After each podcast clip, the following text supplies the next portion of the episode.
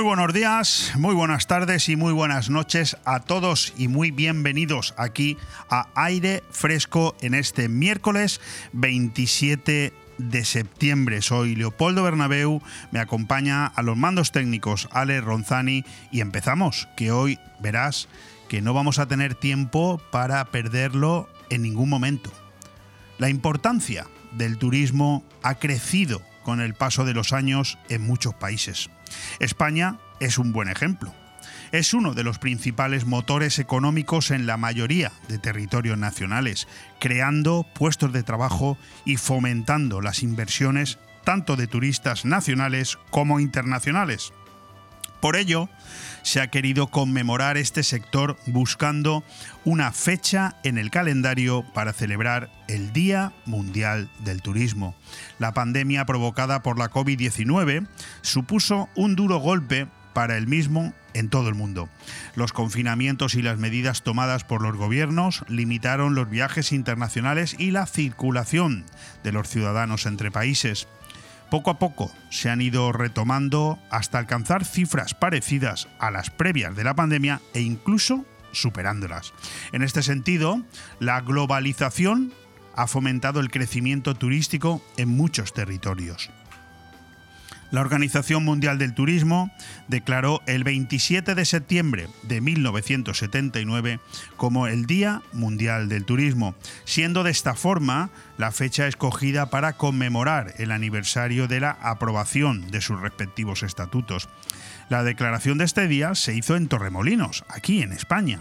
La fecha seleccionada se considera como la más apropiada porque coincide con la finalización de la temporada alta de las vacaciones en el hemisferio norte y del comienzo de las mismas en el hemisferio sur. En el Día Mundial del Turismo se celebra un sector fundamental en la sociedad actual, fruto de la globalización planetaria y del que se benefician otros muchos sectores como el económico, teniendo también repercusiones en el ámbito político. Se celebra con el propósito de concienciar a la comunidad internacional sobre el valor social, político, cultural y económico del propio turismo. También se pretende hacer hincapié sobre cómo este sector puede ayudar a conseguir los objetivos de desarrollo sostenible. En el 2019, en consonancia con la labor de concienciación general de la Organización Mundial del Turismo respecto a la educación, las habilidades y el empleo a lo largo del año, esta celebración se articuló en torno al lema Turismo y Empleo, un futuro mejor para todos, y en 2022 la campaña fue Repensar el turismo. Otro de los motivos por los que se celebra este día es porque hablamos de un sector en crecimiento durante los últimos años. Cada vez son más las personas que se deciden a visitar destinos lejanos e integrarse con la población de esos lugares, descubriendo nuevos paisajes y culturas. Viajar es un placer por el que suspiran millones de personas en todo el planeta, viajeros que buscan nuevas experiencias, aventureros ávidos de metas nuevas, fotógrafos y en general cualquier ciudadano de a pie. El crecimiento turístico ha sido tan elevado que ha pasado de los 25 millones de desplazamientos registrados en 1950 a los 1.300 millones contabilizados en la actualidad. Quiero aprovechar la ocasión para reivindicar algunas de las razones por, por las que se explica el aumento de viajes por todo el mundo y el crecimiento del sector turístico, mejora de las condiciones laborales en muchos países, reconocimiento del derecho a vacaciones de todos los trabajadores por parte de la Declaración Universal de los Derechos Humanos, abaratamiento del precio del transporte público, aumento de la clase media en el mundo, el uso de nuevas tecnologías ha aumentado la accesibilidad a la información para viajar, etcétera, etcétera. En definitiva, el sector turístico ha experimentado una gran diversificación en el siglo XXI gracias en gran medida a este crecimiento. En la actualidad existen muchas agencias especializadas en viajes de aventura, de relax, fotográficos, de playas y otros muchos ámbitos. Debido al crecimiento del turismo en todo el planeta, es importante celebrar este día para concienciar a la población de la necesidad de realizar un turismo sostenible, es decir, que aporte beneficios a los países y comunidades a largo plazo y ayudando a su desarrollo. En este sentido, las últimas celebraciones de esta efeméride se han centrado en el turismo sostenible bajo el lema Viaja, disfruta y respeta. Aire fresco en BOM Radio Benidorm todos los martes, miércoles y jueves de 12 a 2 de la tarde, Aire Fresco, el magazín de actualidad más completo de la comarca, con entrevistas, noticias, opinión y entretenimiento en un aire fresco más renovado, más personal y más cercano de la mano de Leopoldo Bernabeu. Recuerda, todos los martes, miércoles y jueves, desde las 12 del mediodía hasta las 2. También podrás escuchar Aire Fresco por las tardes en redifusión y los fines de semana un resumen con lo mejor del programa. BOM Radio Benidorm. Seguimos creciendo. Bueno, pues hoy en el capítulo de avance, tengo que decirte, vamos a hacerlo de manera contraria al que tenemos por norma, que los invitados que vamos a tener hoy aquí son un elenco de la, de la más alta eh, calidad. Me da incluso vértigo decirte el nombre de los cinco invitados que vamos a tener hoy aquí, porque sin lugar a dudas, aunque, ojo, trabajamos cada día para intentar mejorarnos y superarnos, que tampoco es que esto sea una carrera, ¿no? Pero en cualquier caso, hoy tenemos cinco nombres de mucho eh, relieve. Vamos a empezar el programa, esperemos que ninguno de ellos nos falle, con la presencia aquí del director del CDT de Benidorm, del Centro de Desarrollo Turístico, Paco Juan. Después seguiremos con el nuevo presidente de los, eh, del Club Rotary de Benidorm, nada menos que la figura del médico Juan Ángel Ferrer. Continuaremos después con Victoria Villar con su café con empresarios. Seguiremos en la segunda hora ya entrada con eh, Carlos Dueñas y su Tondi, el rincón del cine, con ese capítulo que tenemos previsto emitir esta noche a partir de las 12 en punto de la noche. Y finalizaremos el programa con la sección, como cada miércoles, de Vive el comercio de tu ciudad y eh, nuestro invitado especial será nada menos que el presidente de la Asociación de Apartamentos Turísticos de Benidorm, que también lo es de la Federación Española de Apartamentos Turísticos, Miguel Ángel Sotillos. Decirte en este sentido, que en este momento, cuando son las 12 y 8 minutos del mediodía, son 25 grados de temperatura los que tenemos fuera de nuestros estudios, empieza realmente hacer el mejor clima del año en un otoño en el que brilla el sol en el cielo y en el que la temperatura máxima que vamos a alcanzar hoy serán los 26 grados, o sea, uno más de los que tenemos en este momento.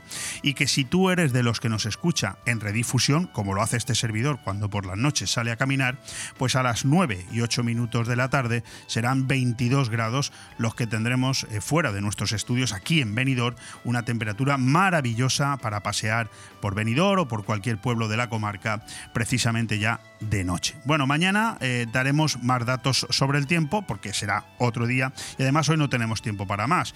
Unos consejitos eh, comerciales y empezamos ya con nuestro primer invitado. Recuerda, Paco Juan, director del Centro de Desarrollo Turístico de Benidorm. Un abrazo. Bon Radio. Nos gusta que te guste. Zarcar no solo es un lugar para echar gasolina a tu vehículo, también es una panadería, una cafetería, ese supermercado en domingo, un punto de encuentro o donde comprar el periódico o el butano. Porque cada vez que vengas a Zarcar encontrarás una sonrisa y todo lo que necesitas, incluso la energía para tu vehículo. Zarcar, un referente que siempre estará a tu lado. 30 años a tu servicio. Nuestro combustible eres tú. Visítanos en zarcar.net y en Avenida País Valencia 18 de Finestrat. En Blue Espacio Gourmet by Chocolates Marcos Tonda y Heretat de Soler, en este otoño regalo seguro en tus compras. En Blue Gourmet, en la calle Alameda 27 de Benidorm, encontrarás todas las gamas de productos Marcos Tonda y Heretat de Soler. Panetones Juan Fran Asensio, los aceites más acreditados, vinos de Alicante y Valencia, turrones de Gijona y Alicante, licores de Alicante, nísperos y mermeladas de Callosa. Un espacio para todos los productos de nuestra tierra en Blue by Marcos Tonda y Heretat de Soler. Chocolates, dulces y turrones este otoño con regalo seguro en tus compras. Dos por uno en audífonos. ¿Qué? ¡Dos por uno en audífonos! ¿Qué? ¡Dos por uno en audífonos! ¿Qué? Ahora, en Specsavers Audiología, llévese 2x1 en audífonos. Se lo podemos decir más claro, pero no más alto con los nuevos audífonos de Specsavers Benidorm. Specsavers Audiología. Estamos en calle Gambo 2, Benidorm. No te alteres descansar. No hay como el amor en la barra de un bar. Desde 1980, la Cava Aragonesa tiene la barra más concurrida de Benidorm, siempre llena de alegría, pinchos y la mejor compañía, la de nuestros clientes y amigos. La barra de un bar. Tu match está en la Cava Aragonesa, una institución en Benidorm. Aire Fresco, programa patrocinado por Hotel Meliá Benidorm, Fomento de Construcciones y Contratas, Exterior Plus y Actúa, Servicios y Medio Ambiente.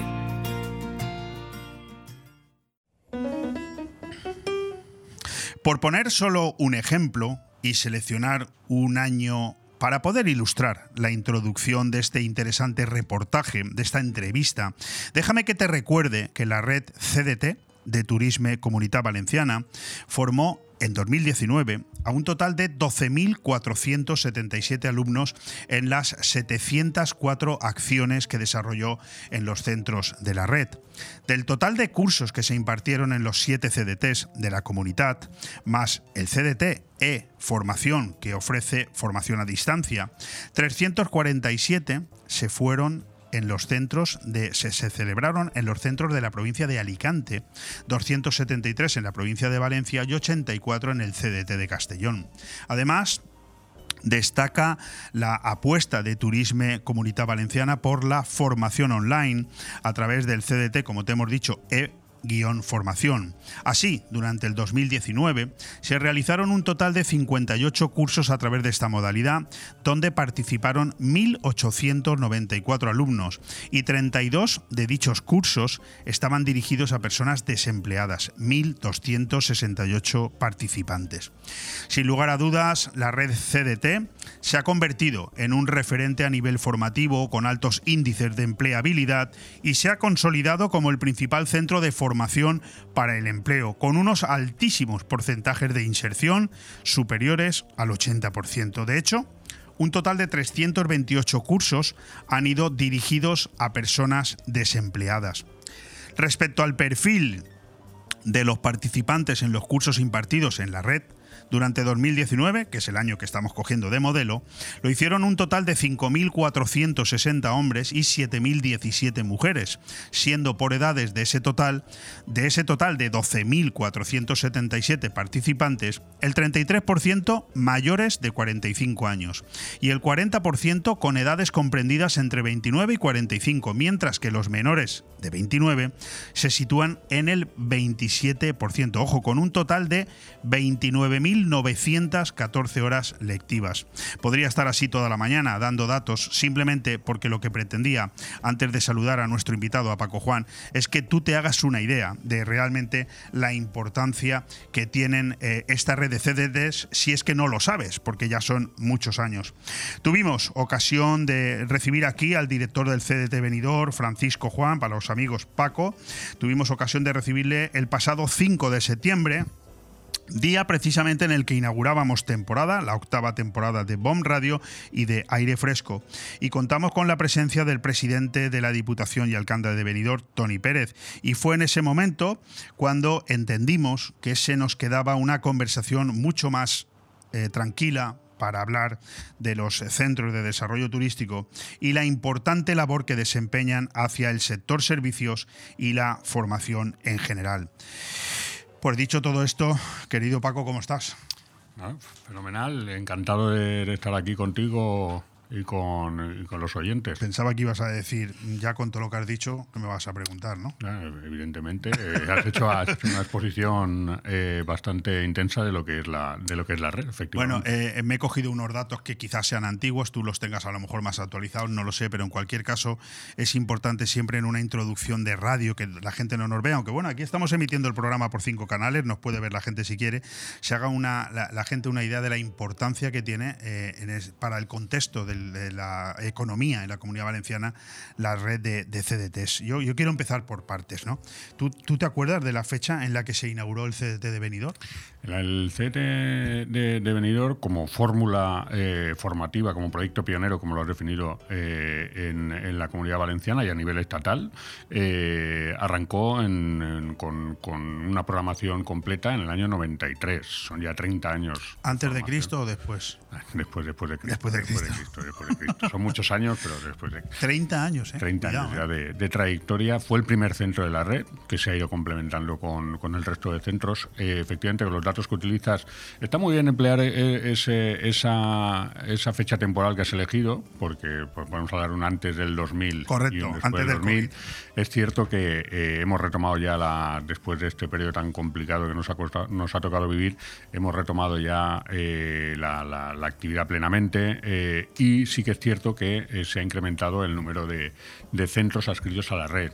Se ha ampliado con otros, con el centro de Elche, con el centro de Morella, con el centro de Alcoy, que está eh, a punto de, terminar también la obra, y somos ya 11 centros los que, los que integramos la, la red, ¿no? Eh, un poco en, en, clara consonancia con la, con la apuesta de Turismo y Comunidad Valenciana por, por esa formación, por esa línea de formación, básicamente para desempleados, pero también para, para profesionales en activo que ayuden a, a reciclar y actualizar conocimientos. Tengo la, la, extraña sensación de que hoy va a ser un programa de esos en los que mm, a cualquiera de los invitados ilustres que tengo hoy aquí les voy a hacer una pregunta, me puedo ir perfectamente a almorzar, puedo ir a tomar un café y cuando vuelvo seguís contestando.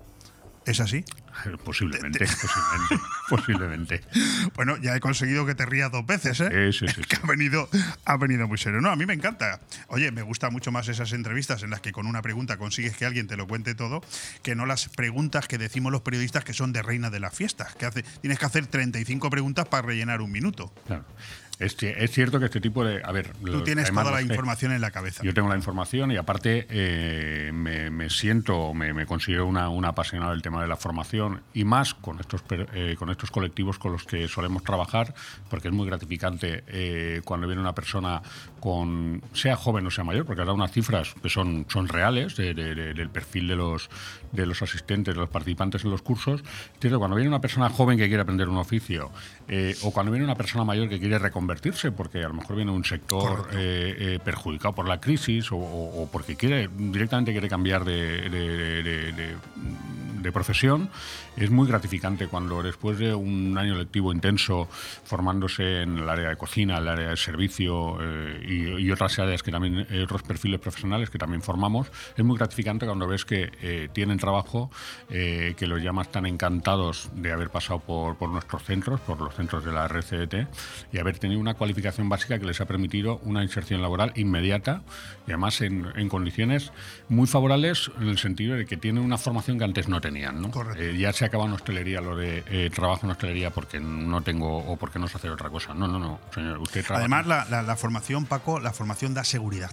La, la, gente que se forma sale al mercado con más seguridad. Indudablemente. Con más seguridad eh, también trabajamos la actitud, porque también es importante. No solamente trabajamos las aptitudes, también las actitudes de las, las personas que van a... Eh, tienen que saber lo que es la realidad laboral y para eso hacemos las, las prácticas tanto en el propio centro como, eh, como en las empresas y es fundamental, es fundamental. La formación no puede ser simplemente hablar de formación porque sí, sino porque verdaderamente creemos que la formación es, es fundamental para la formación no solo profesional, también humana, porque en definitiva ayuda un poco a formar personas y profesionales. Bueno, pues yo me he formado esta mañana, temprano, y me he preparado una entrevista de tres páginas.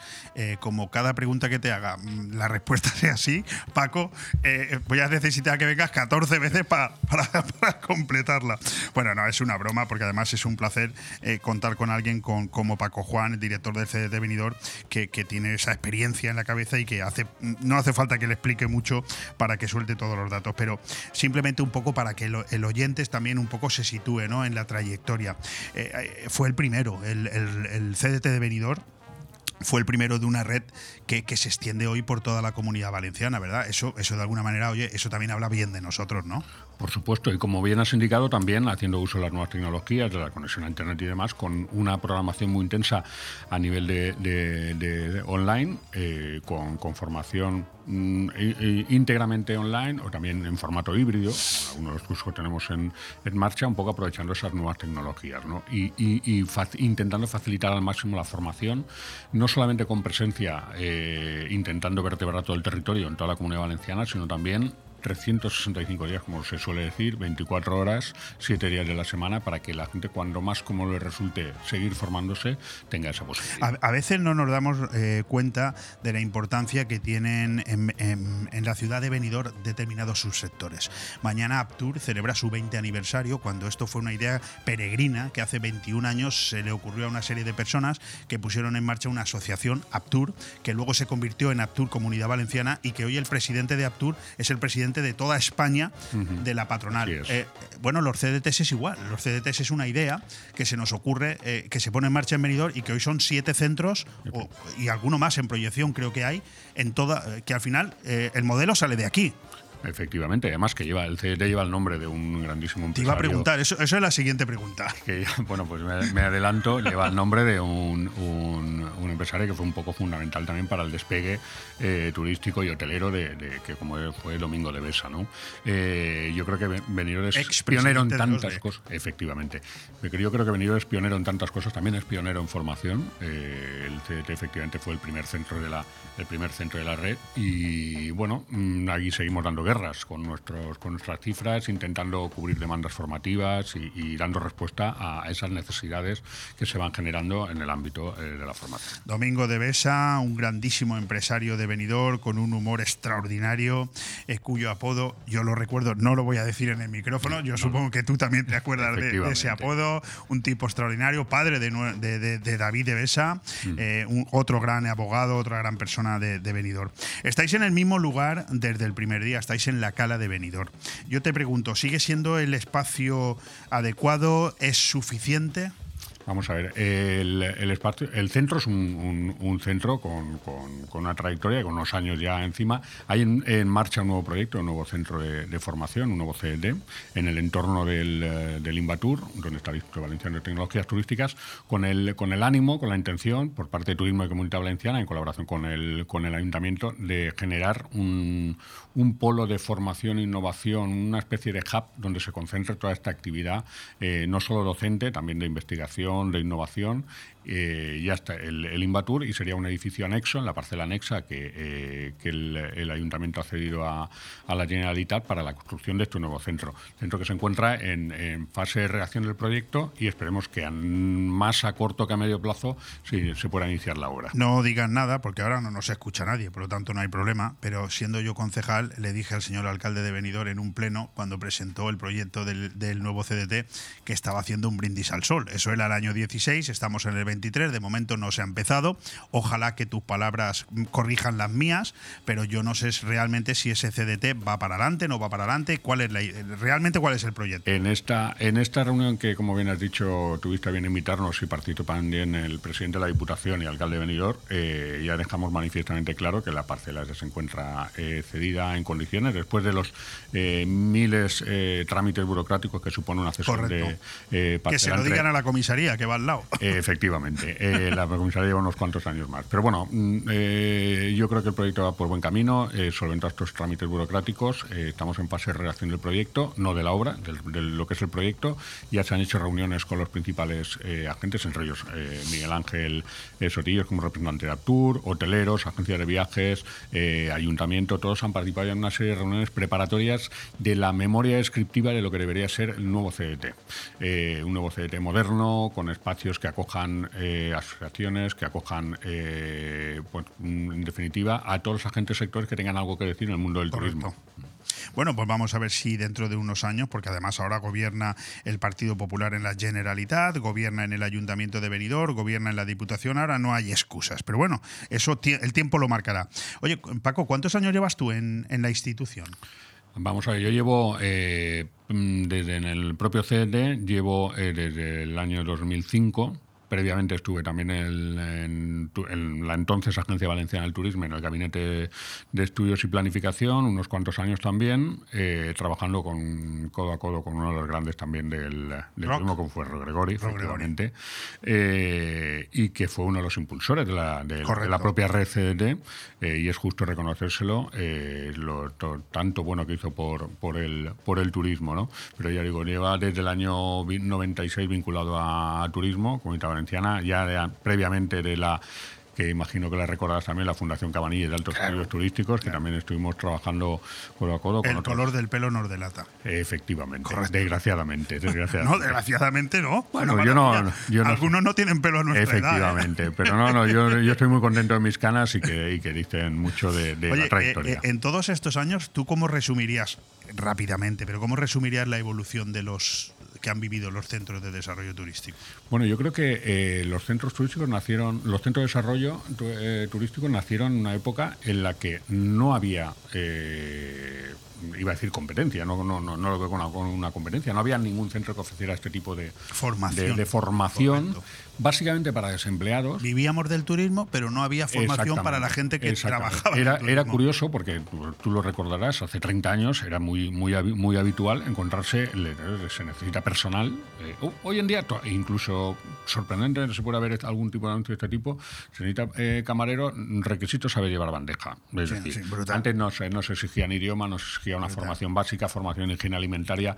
Hoy en día, por, por suerte, el empresario no contrata a una persona sin una mínima cualificación, al menos con una formación en higiene alimentaria, manipulación de alimentos, y si además eh, lo adornas con idiomas, lo adornas con formación técnica, pues tantísimo mejor, ¿no? Pero esa evolución eh, yo creo que es palpable. Eh, ahora hay muchos centros que ofrecen formación.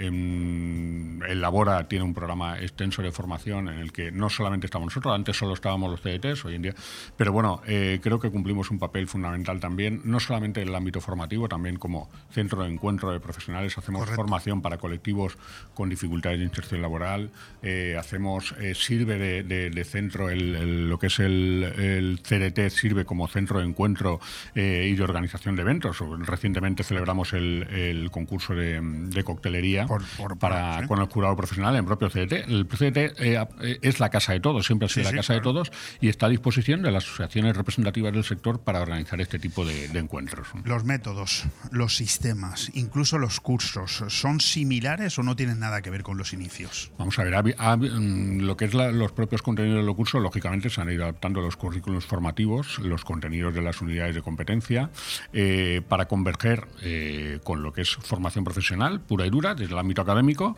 para que el acceso a la formación profesional sigue la vía académica y nosotros seguimos más, vamos más por la vía laboral. ¿no? Eh, personas con una, mm, posiblemente con una extensa vida laboral, pero que no tienen una cualificación académica, pero tienen la posibilidad de Y la través intención. Efectivamente. Y sobre todo lo que es la, la- la inserción laboral, ¿no? Ha mejorado eh, sobremanera hasta el punto que nosotros mantenemos hasta un canal propio del de, el CDT Jobs, de, de la Generalitat bueno. Valenciana, en la cual, pues. eh, Directamente se forman y les Exactamente. casi le buscáis un trabajo. Exactamente. Y las empresas que tienen alguna alguna oferta la pueden eh, la pueden en- a través de este canal casar con lo que son las, las demandas de los, de los de los propios asistentes a los cursos. Que no ¿no? puede ser más constructiva la conversación. En- nosotros hemos ido eh, empleando la- las nuevas tecnologías en favor siempre de la inserción laboral, de la mejora de los cursos. Eh, antes era impensable hace 30 años, aunque ya fue pionero el CDT hace 30 años en, en un programa eh, de entonces Internet estaba un poco en pañales, pero ya se utilizaba eh, la, la formación online en su día, hace 30 años, 25, 26 años, eh, para un programa pionero en formación de, de personal de hoteles. ¿vale? Y eso ha ido evolucionando, lógicamente, a- hasta el día de hoy. Oye, eh, eh, ¿funciona el CDT a lo largo de todo el año? Nosotros, excepto el mes de agosto, que por cuestiones obvias no tenemos eh, no tenemos clientes, sería eh, yo a nuestros usuarios los llamo clientes. Sí, sí, ¿no? me Son parece clientes. muy correcto. Sería muy mm, sería muy sintomático de una mala malísima situación que tuviéramos eh, alumnos en agosto. Normalmente cuando empieza la temporada eh, es complicado que nosotros contemos con, con un número eh, óptimo de alumnos para, para los cursos. ¿no? Conforme se acerca la temporada, eh, la gente empieza a trabajar, el que no está trabajando, y es más complejo también con algunos empiezan con horarios más complejos también, pero normalmente eh, desde septiembre, mediados de septiembre, principio de septiembre y mediados de septiembre hasta finales de mayo, nuestra ocupación es, es, plena. ¿La formación en los CDT es gratuita? Gratuita, 100%, cofinanciada por la Generalitat Valenciana y por el Fondo Social Europeo. Muy importante ese dato. No nos queda tiempo para más, pero hay algunas cuestiones que sí que quiero remarcar.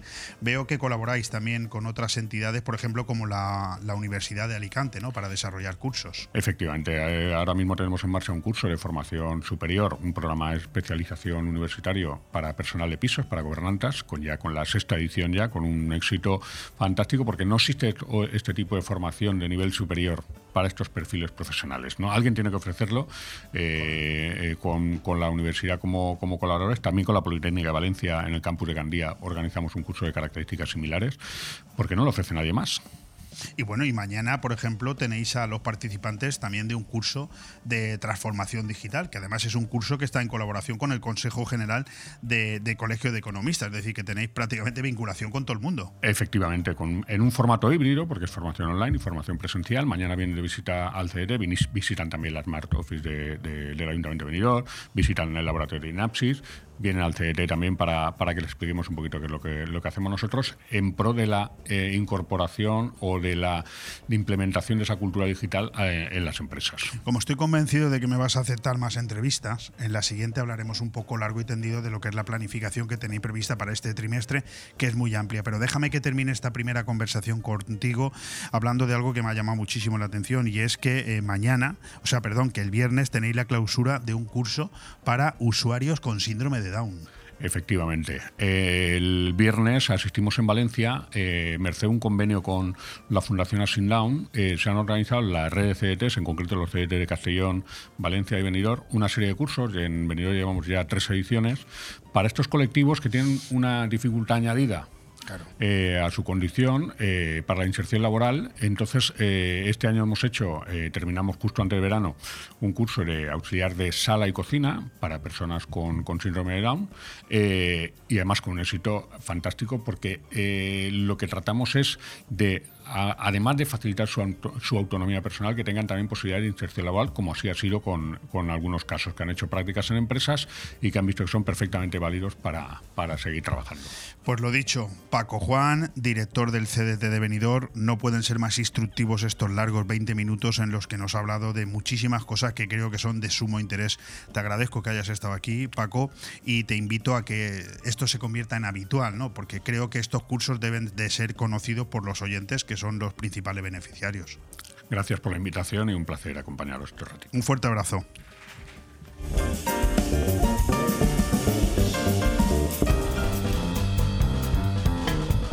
Bon Radio. Nos gusta que te guste. Hotel Meliá Benidorm, un paraíso tropical en la ciudad de los rascacielos. Además de destino de vacaciones por excelencia, el Hotel Meliá Benidorm cuenta con 1.900 metros cuadrados de salones donde realizar reuniones y presentaciones de empresa y sus eventos más especiales, comuniones, bodas, cenas de empresa o cualquier tipo de evento social. Ven a visitarnos y descubre todas las opciones que el Hotel Meliá Benidorm puede ofrecerle. Hotel Meliá Benidorm, un paraíso en la Costa Blanca. Es hora de renovar tu cocina, o mejor, renovar los electrodomésticos de tu cocina. Ven a Milar Fotocine Granada y equípala con las mejores marcas en electrodomésticos. Hará tu vida más fácil y además ahorras tiempo y mucho dinero. 50 años dando calidad, precio y servicio. Estamos en Avenida Los Almendros 20 y en calle Garita número 12 de Benidorm, con una hora de parking gratis. Los electrodomésticos de mi cocina, sí, en Milar Fotocine Granada. Todo el arte y el sabor del sur en Benidorm lo tienes en la Taberna Andaluza. Menús del día, tapas, raciones, arroces y carnes con ese sabor especial de Andalucía. Huevos rotos con jamón ibérico, fritura de la bahía, croquetas surtidas y mucho más donde elegir. Reservas al 96 585 1087. Te esperamos en calle Esperanto de Benidorm. Recuerda, en Benidorm lo mejor de Andalucía está en la Taberna Andaluza, la auténtica, la de verdad. Nirvana Asesores te consigue subvenciones. Somos especialistas en creación de cooperativas, desde dos personas con múltiples ventajas sociales y fiscales, además de importantes subvenciones. En Nirvana Asesores no solo te ayudamos a cumplir tus obligaciones legales, también te ayudamos a crear. Cree y crea con Nirvana Asesores. En calle Limones 8, en el centro de negocios Benidorm. También domiciliamos sociedades y alquilamos despachos con precios low cost. 629-556-020 o nirvanaasesores.com. deporte y la cultura en Finestrat. Este sábado 23, apúntate a la trail nocturna Faldes Puig Campana. Organiza Centro Excursionista El Portel de Finestrat. Inscripciones hasta el miércoles 20 en mychip.es. Y el domingo, concierto de la rondalla Corbes y Beu Fond del Molí a las 7 y media de la tarde en la Casa de Cultura. Vive la música, la montaña y el deporte en Finestrat. Porque en Finestrat lo tienes todo. Aire Fresco, programa patrocinado por Hotel Meliá Benidorm, Fomento de Construcciones y Contratas, Exterior Plus y Actúa, Servicios y Medio Ambiente.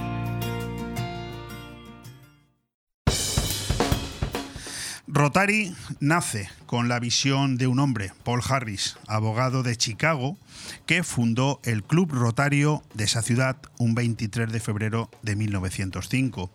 Su propósito fue formar un círculo de profesionales dedicados a diversos campos con miras a propiciar el intercambio de ideas y la forja de lazos de amistad. Con el tiempo, el alcance y la visión de Rotary se extendieron gradualmente al servicio humanitario. Los socios cuentan con una larga trayectoria abordando desafíos en sus comunidades y en todo el mundo. Ese compromiso sigue vigente hoy gracias a una organización verdaderamente internacional. Apenas 16 años después de su fundación, Rotary contaba con clubes en todos los continentes. Sus socios están presentes en todos los rincones del mundo y trabajan para dar solución a los problemas más acuciantes del mundo. No tienen miedo de soñar a lo grande y se fijan metas ambiciosas. Son 1,4 millones de socios que se unen a los líderes comunitarios, amigos y aliados en una red global que aborda desafíos en todo el planeta. Paul Harris vio a Rotary como una fuerza para el liderazgo ético, el servicio cívico y la paz, ideales que defendería a lo largo de toda su vida. Hoy tenemos con nosotros aquí a un hombre que ha aceptado mi, invitación, ha venido, yo eh, la verdad es que hay noticias pues, que a veces pues, se me escapan, no sabía yo que mi buen amigo eh, Juan Ángel Ferrer, un hombre polifacético allá donde los haya, pues es el nuevo presidente de Rotary en, en Benidorm. Juan Ángel Ferrer es una persona de grandísimo reconocimiento social por su trabajo dilatado en el campo de la medicina, es también un empresario emprendedor, ha sido político, seguro que ha sido y sigue siendo bastantes cosas más que yo desconozco, y hoy le hemos pedido que venga aquí porque además ha decidido dedicar parte de su tiempo a un campo pues tan bonito como es el trabajo y la implicación que los rotarios hacen a nivel social. Juan Ángel, muy bienvenido. Muchas gracias, buenos días y muchas gracias por esas palabras que, que siempre son, Yo no- un estímulo, ¿no? Que, que No, se no. reconozca un poco la trayectoria de una persona, ¿no? Es un estímulo. No creo haberme inventado nada. Y No, no, Fíjate que además he matizado que habrá muchas más cosas que yo no sepa. Has, has dicho la realidad, pero quizás la realidad un poco exagerada. Bueno, no, no es, no es tanto, no es tanto. Bueno, oye, enhorabuena por esta eh, nueva etapa que has decidido iniciar. Eh, pero yo tengo que preguntarte, eh, ¿por qué motivos una persona como tú, que no voy a decir que sea mayor, pero sí con la suficiente edad como para si quisiera... Experta. Experta. Fíjate que yo nunca digo tercera edad, cambio la T por la C y digo certera edad. O sea, una persona de la, de la certerísima edad que podría estar perfectamente, eh, si quisiera, eh, jubilado y que, bueno, pues eh, no deja de, de- de- de hacer actuaciones de este tipo. Yo te quiero preguntar por qué motivos decides aceptar la presidencia de los Rotary. Bueno, el Rotary Club de Benidorm, por hacer un poco de historia, eh, empezó en el año mil- perdón, 1994, es decir, ahora vamos a cumplir el año que viene el 30 aniversario, ¿no? Y yo soy uno de los seis miembros fundadores de aquel club, ¿de acuerdo? Ya fui presidente, eh, quiero recordar, en el año 98 más o menos, y ahora, por las circunstancias de la pandemia, que pues, bueno, tanto han mermado sobre nuestro club y sobre todo el rotarismo internacional, pues, bueno, pues eh, había un compromiso de que había que nombrar un nuevo presidente y, bueno, y, y me presté a ello, gustosamente además y muy, muy No, no tuvieron que forzarte mucho. No, yo creo que no, porque es una tarea muy bonita, es una tarea en donde haces amigos, una tarea donde eh, haces bien a la gente, ¿no? Y yo creo que esto a nadie le puede disgustar, ¿no? Eh, en la foto mm, que te hiciste en tu anterior cargo como presidente, ¿el, el pelo lo tenías negro? Supongo que sí, yo no me acuerdo, no las he mirado, pero supongo, No las supongo que mirado. sí. Mantenía el mismo pelo, también hay que decirlo, ¿no? Bueno, nos están viendo, estamos, estamos emitiendo en directo por, por, por cinco canales de, de- Pero de vídeo. Ha cambiado de color, obviamente. Bueno, en cualquier caso, yo quiero saber, eh, más que yo, quiero- supongo que los oyentes querrán saber qué significa ser Rotary. Bueno, Rotary, como tú has mm, descrito muy bien al principio de la entrevista, es un movimiento internacional con más de un millón trescientos mil miembros. Que estamos en todo el mundo. Rotary se inicia como un grupo de autoayuda para profesionales, para empresarios que querían apoyarse entre ellos para poder eh, relanzar y para poder tener mejor mm, sus proyectos fueran más exitosos. En principios de siglo en Estados Unidos, donde tanta gente venía de fuera. Y bueno, pues mm, pronto ya tuvo una vertiente social, una vertiente solidaria importante. Decir, que esa es un poco la dualidad del Rotary. Por un lado está ayudar, ayudarnos a nosotros mismos, a los miembros del club, y por otro lado está también la gran parte social, solidaria, de implicación en la comunidad donde tenemos nuestro club, en este caso Benidorm, la Marina Baja, y donde desarrollamos una serie de cuestiones y de proyectos que ya son conocidos muchas veces. Eh, eh, seguramente hago alguna pregunta que está un poco fuera de lugar, pero tú me conoces y, y me la vas a perdonar. Pero fíjate que yo eh, hace durante muchos años no supe distinguir que la diferencia entre los rotarios y los clubes de leones. ¿no? Y, y la verdad es que no sé por qué, pero me pasó durante muchos años. Bueno, yo creo que son dos, dos entidades y dos organizaciones que son similares, en, primero en cuanto a su ámbito y su, su, su- su- situación mundial, ¿no? por un lado, y por otro lado porque una de las grandes eh, acciones que, y de los grandes objetivos es el implicarse con la sociedad y tener proyectos solidarios mm, unos y otros, ¿no? Yo creo que quizás nuestro el Rotary está, tiene una- tenga una versión más eh, empresarial, más profesional, porque bueno, pues eh, somos miembros que pertenecemos a, a diferentes empresas o, profesiones, y los leones tengan un ámbito más familiar, ¿no? Pero yo creo que, a excepción de estos detalles, yo creo que las dos son dos grandes organizaciones, dos grandes organizaciones que dan mucho a los demás, ¿no? Y eso es lo importante. Yo mm, no sé si te puedo preguntar cuáles son básicamente los caminos de, de vuestra implicación social, es decir, porque al final, como bien dices, bueno, pues la diferencia entre un club de leones y un club Rotary eh, son mínimas, más un poco empresarial, pero al final mm, vuestras acciones para que la gente sepa qué hacen los Rotarios de Benidorm. Bueno, pues hacemos muchas cosas, ¿no? Primero que nada, tenemos una organización interna, ¿no? Donde cada año cambia el presidente, es decir, que el presidente no puede estar más de un año. Y esto es un- por ello se llama Rotary también, porque vamos rotando, ¿no? Vamos girando cada año, cambia la junta directiva, cambian las personas, con lo cual nadie se hace se hace mayor en el cargo, ¿no? Y eso también le da, da pues siempre savia nueva, da más proyectos nuevos. Nosotros a nivel eh, interno tenemos un- una ayuda entre los, los 30, ahora somos 33 miembros, ¿no? Pero bueno, pues cualquier cosa que pasa en nuestras en nuestros fueros internos, nuestras familias, nuestras personas, nuestros negocios, pues somos capaces de ayudarnos entre nosotros, obviamente como cualquier grupo de amigos que lo somos, ¿no? Y después tenemos una vertiente social y solidaria. Nosotros tenemos instaurado un premio para la, para la persona o para el alumno y alumno o alumna que mejores notas haya tenido en bachiller, en su nota para acceso a la universidad. Es un premio que lleva el nombre de Isidro Cortina, que fue uno de los miembros que impulsó y que tristemente ya falleció. Y que bueno, que cada año ya estamos este año por la duodécima edición, pues damos un dinero para que ese alumno pueda iniciar un poco sus estudios. Tenemos un premio de reciente creación que es el premio Batiste Fuster, que también ha Sí, fallecido, correcto, y que vamos a Fusmolí y que eh, el- se- con este premio lo que se pretende es incentivar la emprendeduría y aquellos jóvenes que quieran emprender con ideas nuevas para sus empresas. ¿no? Tenemos un, colaboramos con Cruz Roja, colaboramos con el, la- con el Centro del Amor, colaboramos con Talalles, en, en, en colaboramos con el Centro Secané de Villa Joyosa, colaboramos con la Asociación de Enfermos de Alzheimer en Benidorm, decir, y con muchas más cosas y muchas más acciones que, bueno, pues que no tienen a lo mejor La repercusión la sí que.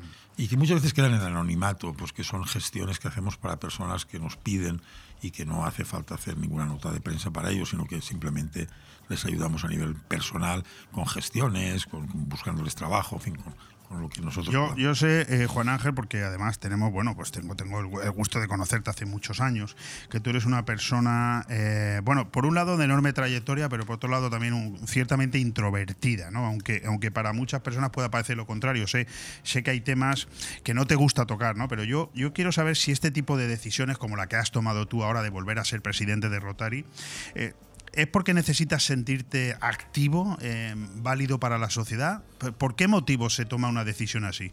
Ojo que la respuesta nos va a servir a muchos, ¿eh? Para saber qué tenemos que hacer dentro No, de, de yo, unos yo años. creo que, hombre, obviamente, sí, pues, me, voy, voy a, me voy a sentir activo. Pues, tengo muchos frentes abiertos en mi vida sí, personal y profesional. ¿no? Más activo sería en todo caso, sí.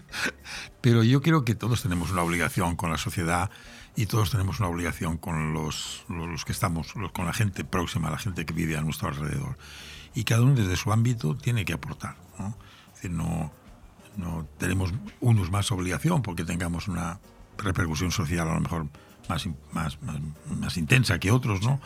Y yo creo que hay que poner esos valores y esas capacidades que tiene cada persona o cada profesional para poder mejorar a la sociedad, que sobre todo a la, a la que está más, más cercana. ¿no? Yo creo que eso es lo que me mueve, simplemente no creo que otra cosa, es decir, que esto no es ningún, no, no es, no es un trabajo remunerado, Claro, obviamente. Entre otras cosas, por eso lo digo. No es, un, no es un trabajo, es un trabajo que ocupa tiempo porque requiere de muchas acciones y requiere de muchas. Pero sobre todo, yo creo que es muy gratificante porque no hay nada más bonito y, y más satisfacción. Este es un problema, si quieres, médico, ¿no? Es decir, nuestras hormonas de la felicidad, como son la oxitocina, es decir, cuando más Cierto. aumentan es cuando hacemos el bien a los demás, ¿no? Ese sentimiento de. Y sobre todo si es un bien anónimo, si es un, un- una acción anónima, ¿no? Pues todavía tiene mucha más repercusión interna, personal, ¿no? Y yo creo que esa necesidad de, de- de dar a los demás es una necesidad que tenemos que tener todos, no solamente los rotarios. Bueno, que la repercusión interna de la felicidad yo creo que se va adquiriendo con el paso de los años de una manera evidente, ¿no? Eso, eso queda, queda claro. Has sustituido en el cargo a Alfredo Melgar y, y yo te iba a preguntar si te atreves a realizar un repaso de su, de su trayectoria, porque, porque también entiendo que la sustitución en el cargo no es una competición, no es necesario, nadie te obliga a hacer más y mejor, ¿no? Pero, pero al final, como tú formas parte de los Rotarios desde su inicio, pues saber lo que ha hecho el anterior presidente y de alguna manera, pues también tienes que tener una especie de hoja de ruta en la cabeza, ¿no? Alfredo Melgar es, eh, es el motor silencioso, es como el motor eléctrico que no hace ningún ruido dentro del Rotary Club, pero que hace 30 años que está motivando cada día y que con su fuerza nos, nos da a todos los demás. Es decir, que estoy seguro que si Alfredo Melgar no existiera y no estuviera en nuestro club, pues no sé si el club existiría. Decir, lo digo así de, de- No se puede decir algo lo digo así de rotundo. Es decir, Alfredo es la persona que nos ha ayudado durante muchos años a seguir hacia adelante, sobre todo en las peores épocas. Y ahora, en la- durante la pandemia, él ha tenido que asumir dos años la presidencia porque, bueno, pues habían turbulencias, obviamente, con empresariales, profesionales y obviamente sanitarias, ¿no? Y entonces él ha, ha querido estar dos años. Y Alfredo, pues bueno, yo creo que sobre todo tiene es el, como decía, ese motor silencioso, pero también es esa ese cemento que nos une a todos y es, un- es una persona que Entonces, ¿no que es, hay- un, ¿no es un plus de vértigo sustituir a una persona así? hombre es un plus de vértigo siempre y cuando que no siga sus pasos y yo voy a seguir sus pasos a pies juntillas, ¿no? Y todo lo que él ha iniciado lo voy a, a seguir con los ojos cerrados porque todo lo que él ha hecho es bueno, ¿no? Por ejemplo, estamos en un proyecto que él ha iniciado en su en su año anterior y que va a tener tres años de continuidad, que es una colaboración con un asilo en Casma. Casma es una ciudad en, el- en la región de Chimbote, en el Perú, una región muy deprimida. Y que, claro, ¿por qué estamos en Chimbote? Pues estamos en Chimbote porque hay un párroco, eh, una persona de Benidorm que se llama Jaume Benaloy, que está allí y que nos pidió ayuda para mejorar un- las condiciones de un asilo donde se recogen más de 200 personas abandonadas en la calle y se les da alo- alojamiento, se les da comida, se les da vida, ¿no? Y bueno, pues ahora estamos con un proyecto ya cercano a los casi 40 mil dólares eh, que para cambiarles infraestructuras, eh, lavandería en, en Casma, ¿no? Y bueno, pues eso, eso es una cosa que ha iniciado Alfredo Melgar y como por tanto con eso, con eso te digo ya, con, Sí, esta- sí. con este proyecto te digo cuál es la personalidad de, un- de Alfredo Melgar. Se justifica. Eh, Cuando alguien asume el cargo de presidente de Rotary, eh, eh, tiene, por, por desconocimiento, eh, presenta una, un proyecto, presenta una hoja de ruta, o, o simplemente lo que hace es lo que acabas de decir, sigue los planteamientos, las directrices del anterior mandato. No, hombre, cada, cada, aunque tengamos una continuidad en los proyectos, cada persona y cada junta directiva, pues pone su impronta personal, ¿no? Y claro, pues bueno, ahora era el momento de la recuperación, el momento después de los dos años de, de, de COVID, de pandemia, donde algunos de nuestros miembros han fallecido por culpa del COVID, ¿no? Y que también pues había ha habido pues algunas bajas por, pues, por diferentes cuestiones, era el momento de la recuperación, como ha hecho cualquier eh, empresa, como ha hecho cualquier Correcto. persona, como ha hecho la sociedad, ¿no? después de los años trágicos, pues volver a los a los fueros normales, ¿no? Y yo creo que ahora lo que intento es eso, re- re- reponer esa normalidad, ¿no? Y seguir con todo lo que estamos haciendo y bueno, y buscando proyectos que también tenemos muy, muy interesantes y que poco a poco irán saliendo a la luz. Sé que te haces acompañar de una junta directiva de seis personas, ¿eso la eliges tú? Sí, sí, es una elección personal. Y también, eh, yo, por ejemplo, una, una cuestión nueva que he introducido es la, lo que llamo un comité de expertos. Iba a preguntar, comité de experiencia. Un comité de expertos, bueno, eh, eh, después allí, con todos los respetos, dicen que somos el comité del inserso, ¿no? Porque todos... Bueno, yo iba a decir de la senectud, pero bueno, cada uno lo puede llamar como quiera. Entonces somos las... Bueno, en Roma ya existían estos Sí, comités. sí, sí, yo, de yo creo, yo creo que son fundamentales. Uno, para escuchar a las personas que tienen experiencia. Y dos, para seguir motivando a esas personas a que nos den ideas y a que nos den eh, fuerza para seguir. ¿no? Y bueno, pues somos los seis miembros fundadores que quedamos y aquellas personas que tienen más de 70 años y que son los que están en el club y que nos ayudan como eso, bueno, o ayudamos a... ¿Quién, puede pertenecer a un club eh, como los Rotary? bueno, todo, cualquier persona en el mundo puede pertenecer el- en el, al Rotary Club. Tenemos unas normas de, de- simples de acceso, pues bueno, como son la presentación, pues siempre un poco se hace un poco un análisis de que no tanto de la persona, sino de que aquello que puede aportar la persona al club, ¿no? Que bueno, bueno, no, no hay ningún tipo de distinción de ningún tipo, ¿no? Pero bueno, siempre se, se, se analiza, si nos, nos interesa, le interesa al club que esta persona entre por sus condiciones personales, por su forma de ser, ¿no? Bueno, pues eh, nos queda un minuto y yo no sé si me da tiempo a preguntar algo más, pero a mí sí que me apetece, ya que tengo a Juan Ángel Ferrer aquí y no sé si me va a aceptar otra entrevista otro día. Eh, eh, fuiste concejal del Ayuntamiento de Benidorm. Yo, yo simplemente quiero preguntarte cómo ves esa etapa de tu vida cuando ya han pasado muchos años. Ya sabía Con, que era, con sinceridad, ¿eh? ya sabía que era inevitable la pregunta.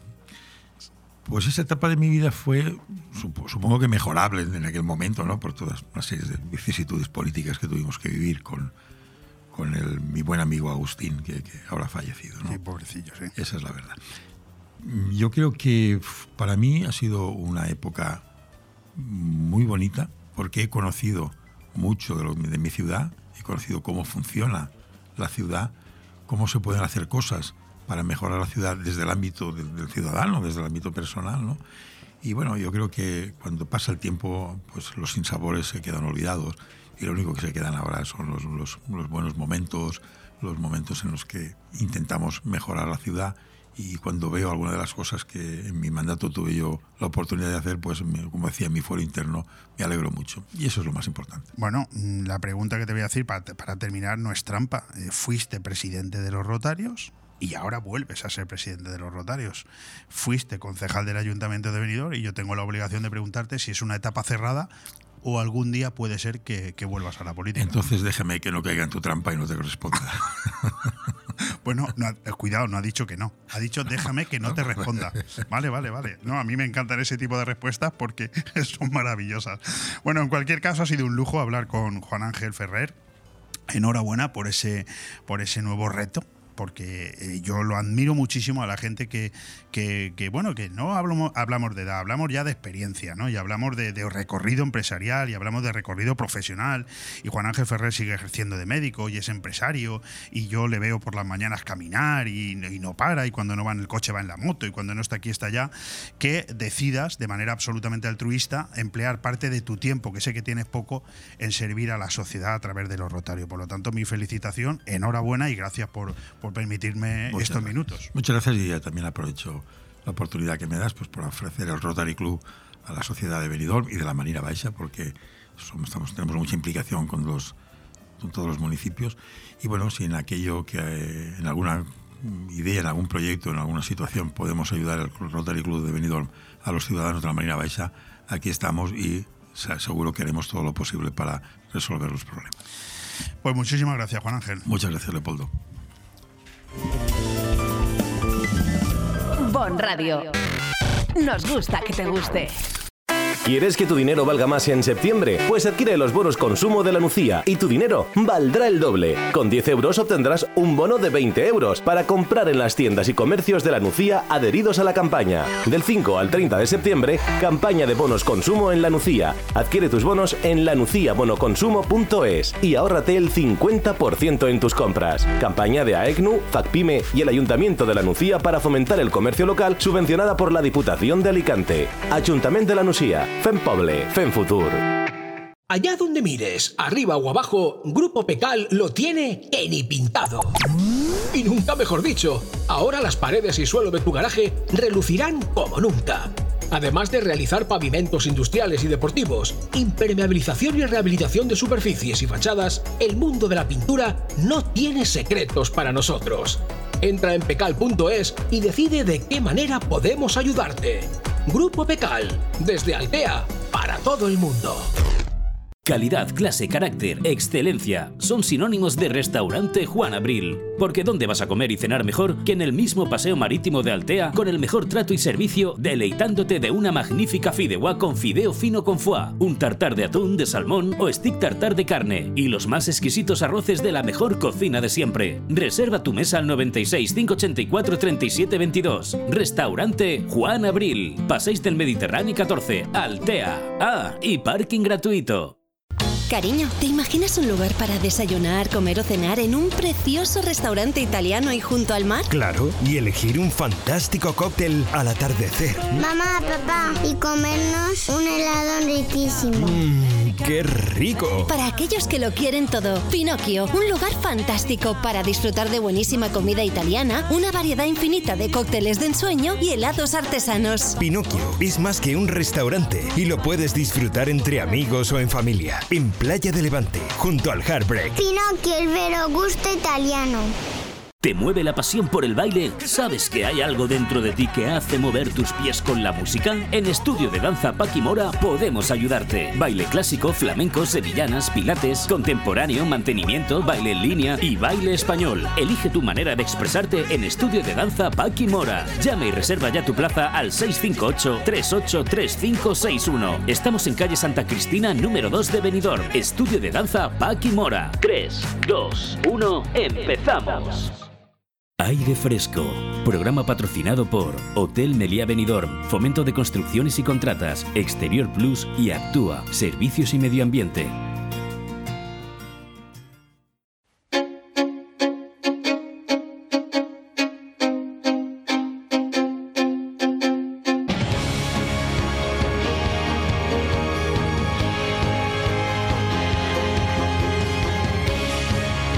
Café con empresarios. Con Victoria Villar. Patrocinado por Nirvana Asesores.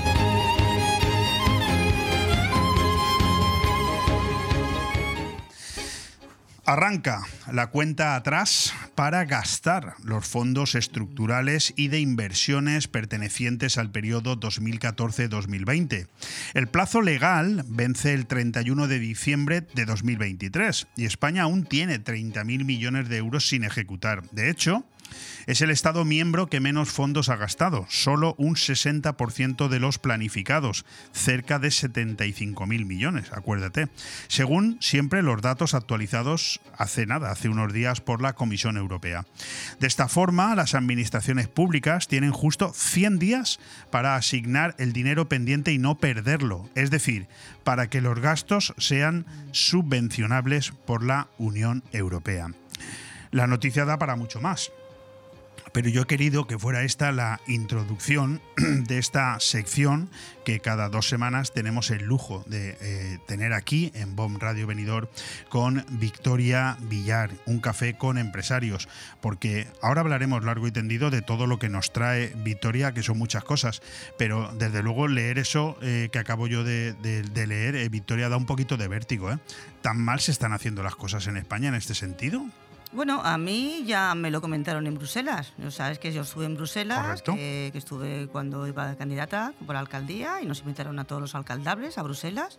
Estuvimos en el Parlamento Europeo y me hizo una gra- mucha gracia una eurodiputada que me dijo, dice, por los pasillos van diciendo que España no llega, no llega a justificar los fondos europeos.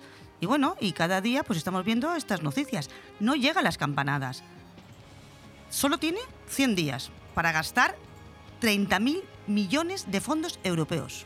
Para asignarlos, claro, a proyectos Claro. que previamente se han Efectivamente. presentado, ¿no? No, o sea, no se han ejecutado. Es el menos ejecutado de la Unión Europea. Sí, sí, sí, sí. Es el que, el que está lastrando el total de Europa. Sí, porque a pesar de ser España el tercer país después de Polonia e Italia, ¿Italia? que más fondos ha recibido. Sí, sí, sí, sí. Pero en cambio, a la hora de ejecutarlos es el peor de todos. Por ejemplo, Portugal lleva un 97% de Mira, ejecución. Portugal eh, es, un, es un país que está creciendo muchísimo.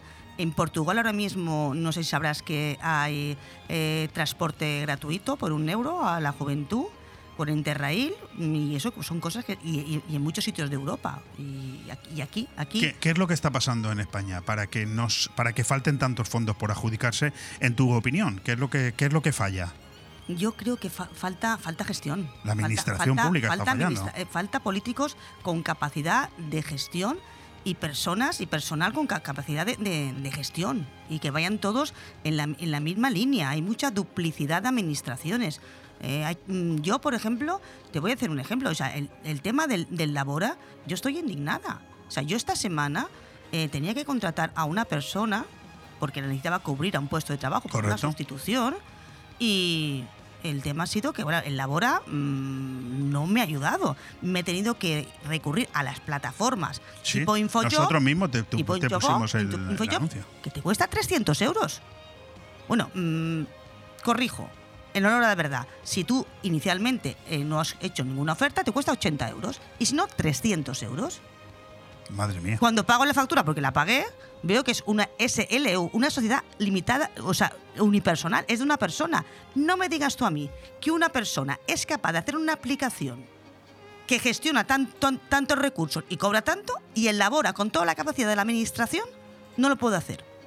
Sí, sí, brutal. Está claro. Bueno, es una clara demostración de la eh, poca efectividad de la administración pública.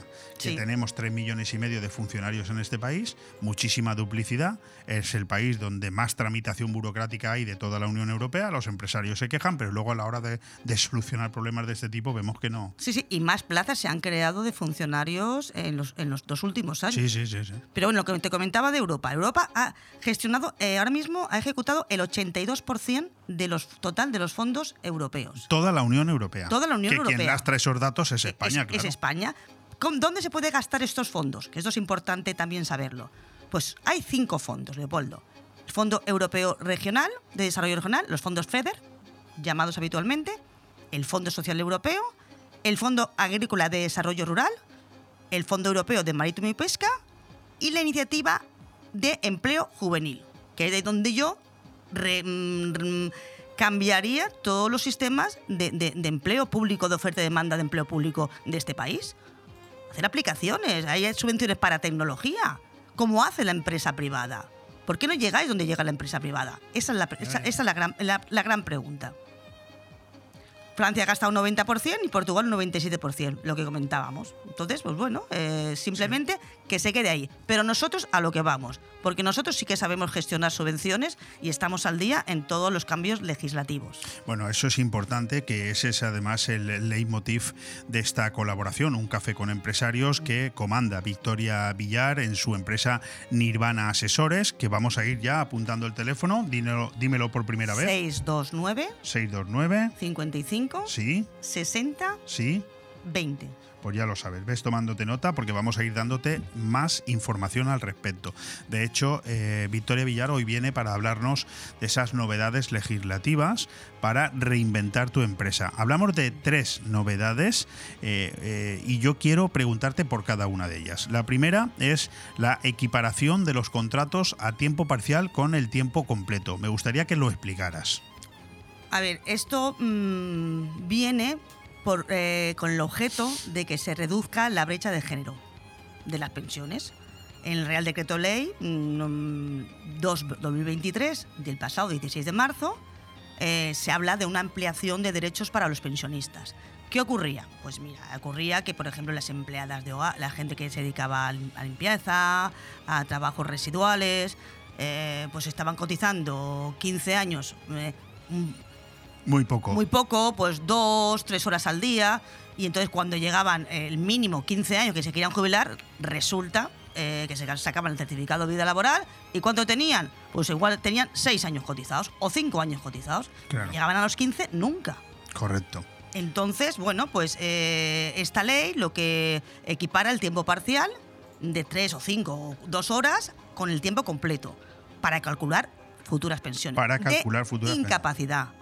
Muerte y supervivencia, y, su- muerte y supervivencia, jubilación, cuidado de menor, no solamente la pensión de jubilación, también una pensión de incapacidad permanente, por ejemplo, que te sobrevenga. Entonces es para reducir la brecha de género. Bueno, es una buena iniciativa, ¿no? Por lo que veo.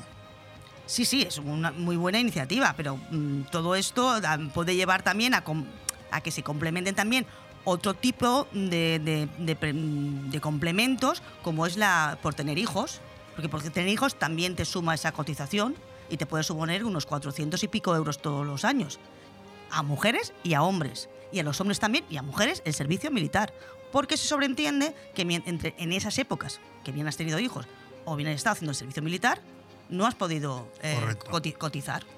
Bueno, oye, pues me parece, me parece estupendo. Luego, otra, eh, otra le- eh, novedad legislativa es la que nos habla de que, bueno, la nueva ley que eliminará el IVA a los autónomos. Sí, sí, eh, hay una nueva ley que elimina el, IVA a los autónomos, pero no es una nueva ley. Es algo que nos está obligando Europa, como siempre. Aquí nos venden siempre las leyes o los cambios y muchas veces son o por Europa Como iniciativas propias y vienen impuestas. o por, se- o por sentencias, como por ejemplo el Ayuntamiento de Benidorm, el tema de la promoción de personal y tal. No, Mm, es una sentencia que te ha obligada Sí, hace cuatro años ya, que está Claro. la sentencia firme. Claro, entonces eh, es interesante para empresas que facturan menos de 85.000 euros.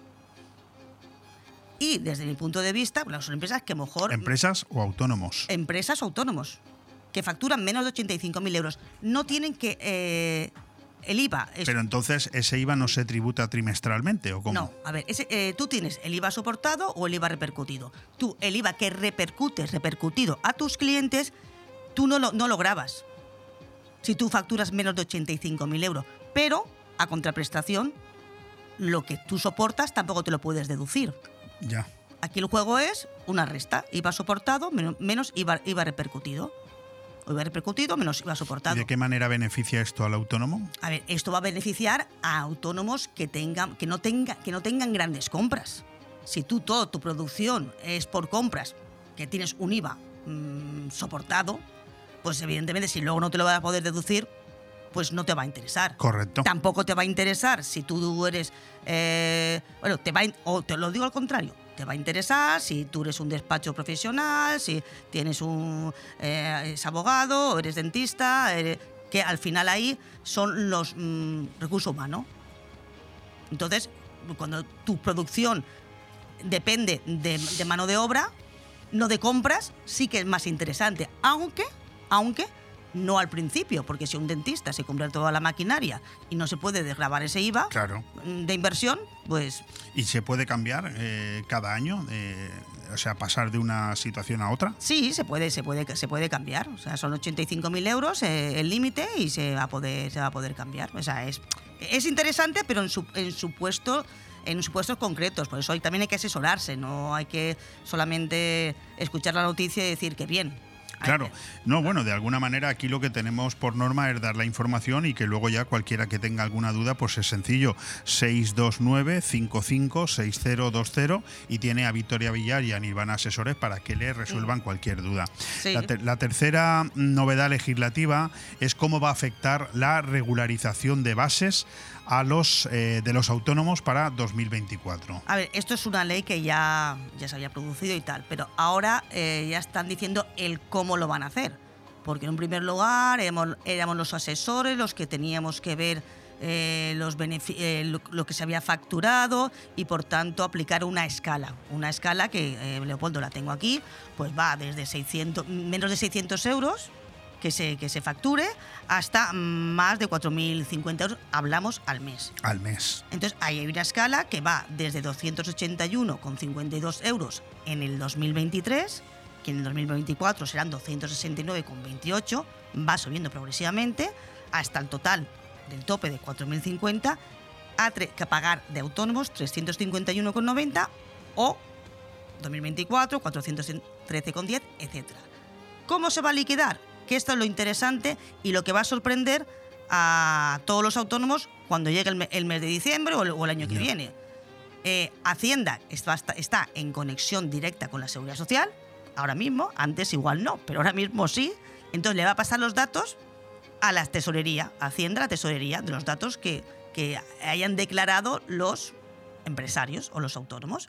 Entonces va a decir, vamos a ver, eh, yo me acogí a la base mínima, entre, hasta 900 euros, y he pagado todo el año 281,52. Correcto. ¿Esta Pero- es mi facturación? Eh, pero yo es que he, he facturado más, he facturado mil euros, más de 1.000 euros al mes, o hasta 1.125, o hasta 1.300.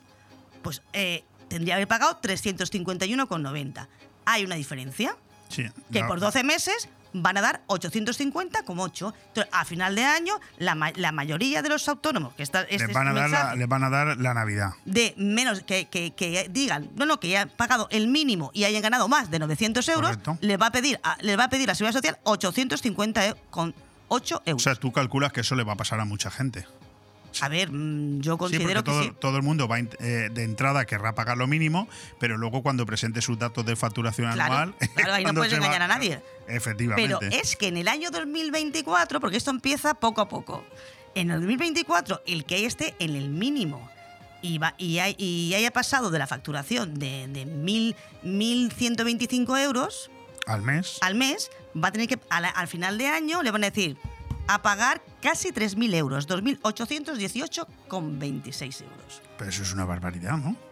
Pero bueno, se va a suponer que, que está ganando más del, del mínimo, que son lo- los 1.000 mil euritos. Ya, ya, Pero bueno, es que luego si le cobran eso, ese pico de casi 3.000 euros a final de año, a lo mejor ahí se le va todo el beneficio que ha tenido durante todo el año. Pero lo que tiene que prever, como tiene que hacer la bolsa del IVA, tiene que hacer la bolsa de por si acaso la Seguridad Social le pide a final de año casi 3, Más vale que la gente que se 3.000 euritos. Bueno, luego explicamos cada novedad legislativa. Tenemos la primera, no sé si la, la hemos explicado ya, desde el 1 de octubre. Sí, eh, lo que, que para a tiempo parcial, lo, mm, los contratos, eh, los a tiempo completo, los que para tiempo parcial. Lo que sí me queda un poco en el tintero es eh, el tema de la facturación, la facturación de menos de 85.000 euros Adelante. para que no se establezca. Es un régimen de franquicia. Desaparece el IVA, desaparece, perdona, desaparecen los módulos. ¿Tú no crees que esta fórmula va a, volver a, a poner en el mercado el, tema de la facturación en B? Es decir, muchísima gente, para no pasar de los 85.000 euros al año y que no tenga que pagar IVA, eh, a lo mejor eh, incentiva el cobro en B sin... A ver, entre esto y que los autónomos van a tener que pagar a final de año igual 3.000 euros más, al final, ¿sabe lo que se va a potenciar? Mm, ser trabajador. Ser trabajador, Estar en de la boca. Digo, todo el mundo Estar va a en querer... régimen general. Claro, claro. ¿Y cómo se está en régimen general siendo empresario?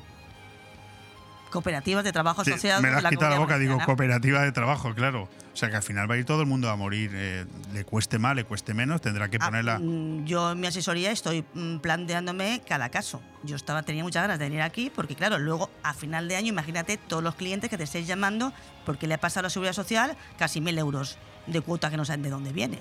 Ya. Pero claro, esto no todavía no lo saben. Sí, sí, sí, espérate que les llegue. Claro, y luego el tema de los autónomos reducidos, eh, bueno, de ochen- casi 85.000 que no pagan IVA, tiene sus desventajas también. No todos son ventajas, porque están diciendo, no, es que no hay que presentar declaraciones trimestrales. Pero señores, hay- va a haber obligación de facturar, va a haber obligación de hacer declaraciones censales, obligaciones registrales. Y sobre todo el libro de registros de IVA y IRPF. Dígame usted, ¿cómo yo le hago a un cliente el libro de IVA y IRPF si yo no le contabilizo todas las facturas todos los meses? Ah, imposible, claro. Lo único que no le voy a dar a la tecla al trimestre, Sí, sí, no le vas a dar a la tecla de trimestre, pero le tienes que dar anual. le tengo que dar anual. Claro, normal. Claro, entonces mm, al, al final de todo esto, pues mm, vamos a tener que, que ir, ver dónde estamos, que el, el último trimestre del año, como siempre digo, es lo mejor para, para ver en qué situación nos encontramos y lo que nos va a pasar, porque Nivan Asesores siempre va por delante avisando a nuestros clientes de lo que va a pasar para, para tenerlos mm, más protegidos y que no vengan con estas mm, cantidades de dinero que no, que no se las esperan.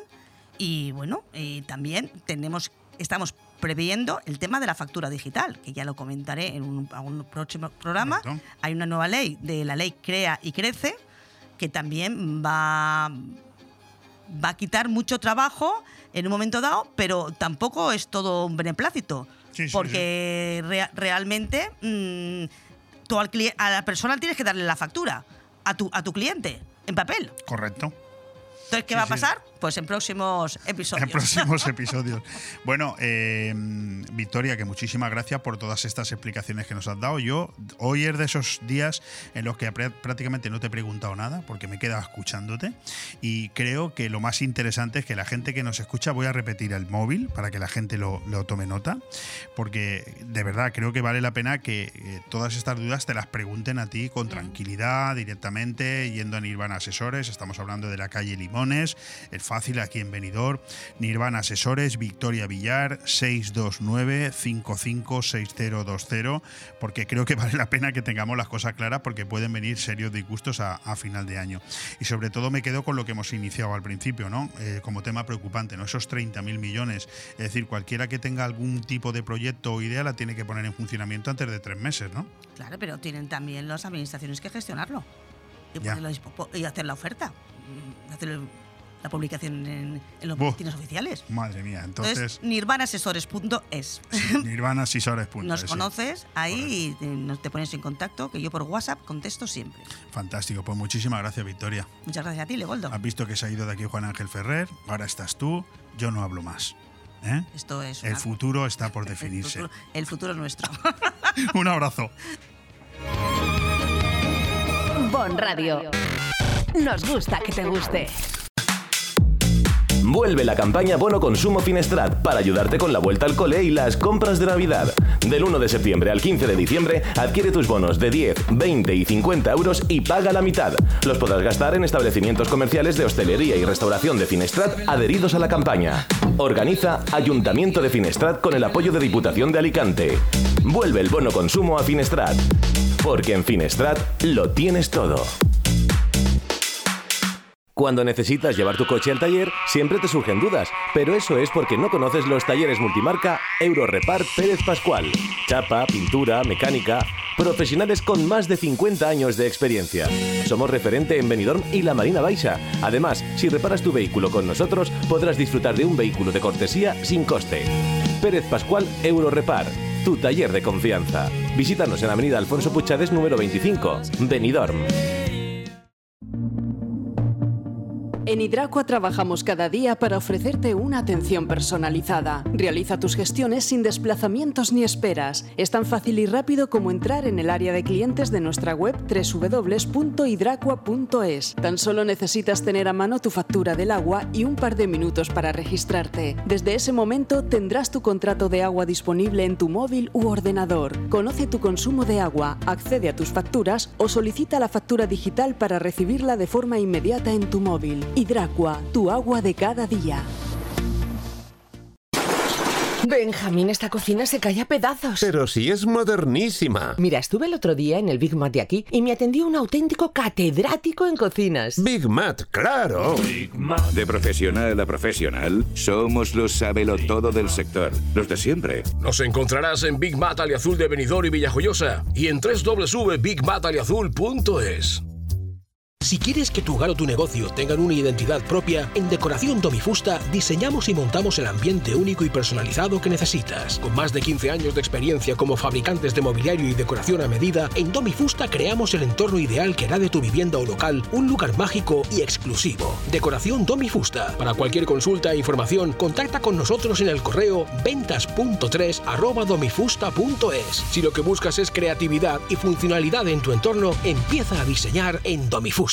En Fabricantes de Sombras ponemos un sí en tu casa o negocio. Sí a sombras inteligentes que ofrecen ahorro económico y energético. Diseño y bienestar a tu alcance con nuestras pérgolas bioclimáticas. Sí a sombras impermeables y resistentes para tu terraza. Toldos y cerramientos también para la lluvia. Sí al sistema Sonfi. Controla tu casa desde tu móvil. Persianas, toldos, control de alarma, luces y mucho más. Sí a Fabricantes de Sombras. Estamos en calle Colón 150 de Villajoyosa o visita nuestra web fabricantesdesombras.com. La tradición es un arte y en Mesón el Segoviano somos artesanos. Artesanos de la buena cocina. Prueba nuestro cochinillo segoviano, el cordero al horno, el chuletón de buey, bacalao a la vizcaína y muchos más platos que harán que repitas. Además, estamos preparados para cualquier reunión, evento o grupo. Descubre nuestros menús especiales. También tenemos un fantástico menú diario para que comas como en casa. Mesón el Segoviano. Artesanía en la cocina. En calle Ibiza 10, Benidorm. Aire Fresco, programa patrocinado por Hotel Meliá Benidorm, Fomento de Construcciones y Contratas, Exterior Plus y Actúa, Servicios y Medio Ambiente.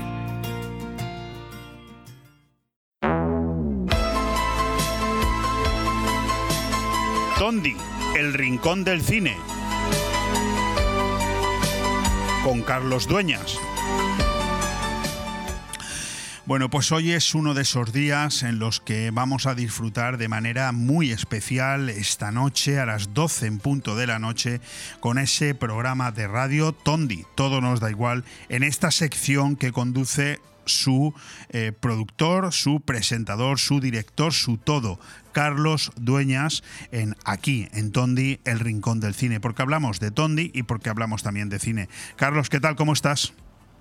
Muy buenas, aquí el señor Todo. ¿Cómo, cómo el señor Todo, sí. Además, hoy más todo que nunca, porque le estaba diciendo a mi querido Ale Ronzani, digo, fíjate tú que yo siempre me preparo muy bien todo lo que tengo que hablar con Carlos, pero hoy tenía tal cantidad de entrevistas que me he aprovechado de esa confianza. Sabes que la confianza da un poquito de asco, ¿no? Tú eso ya, eso ya lo sabes, ¿no?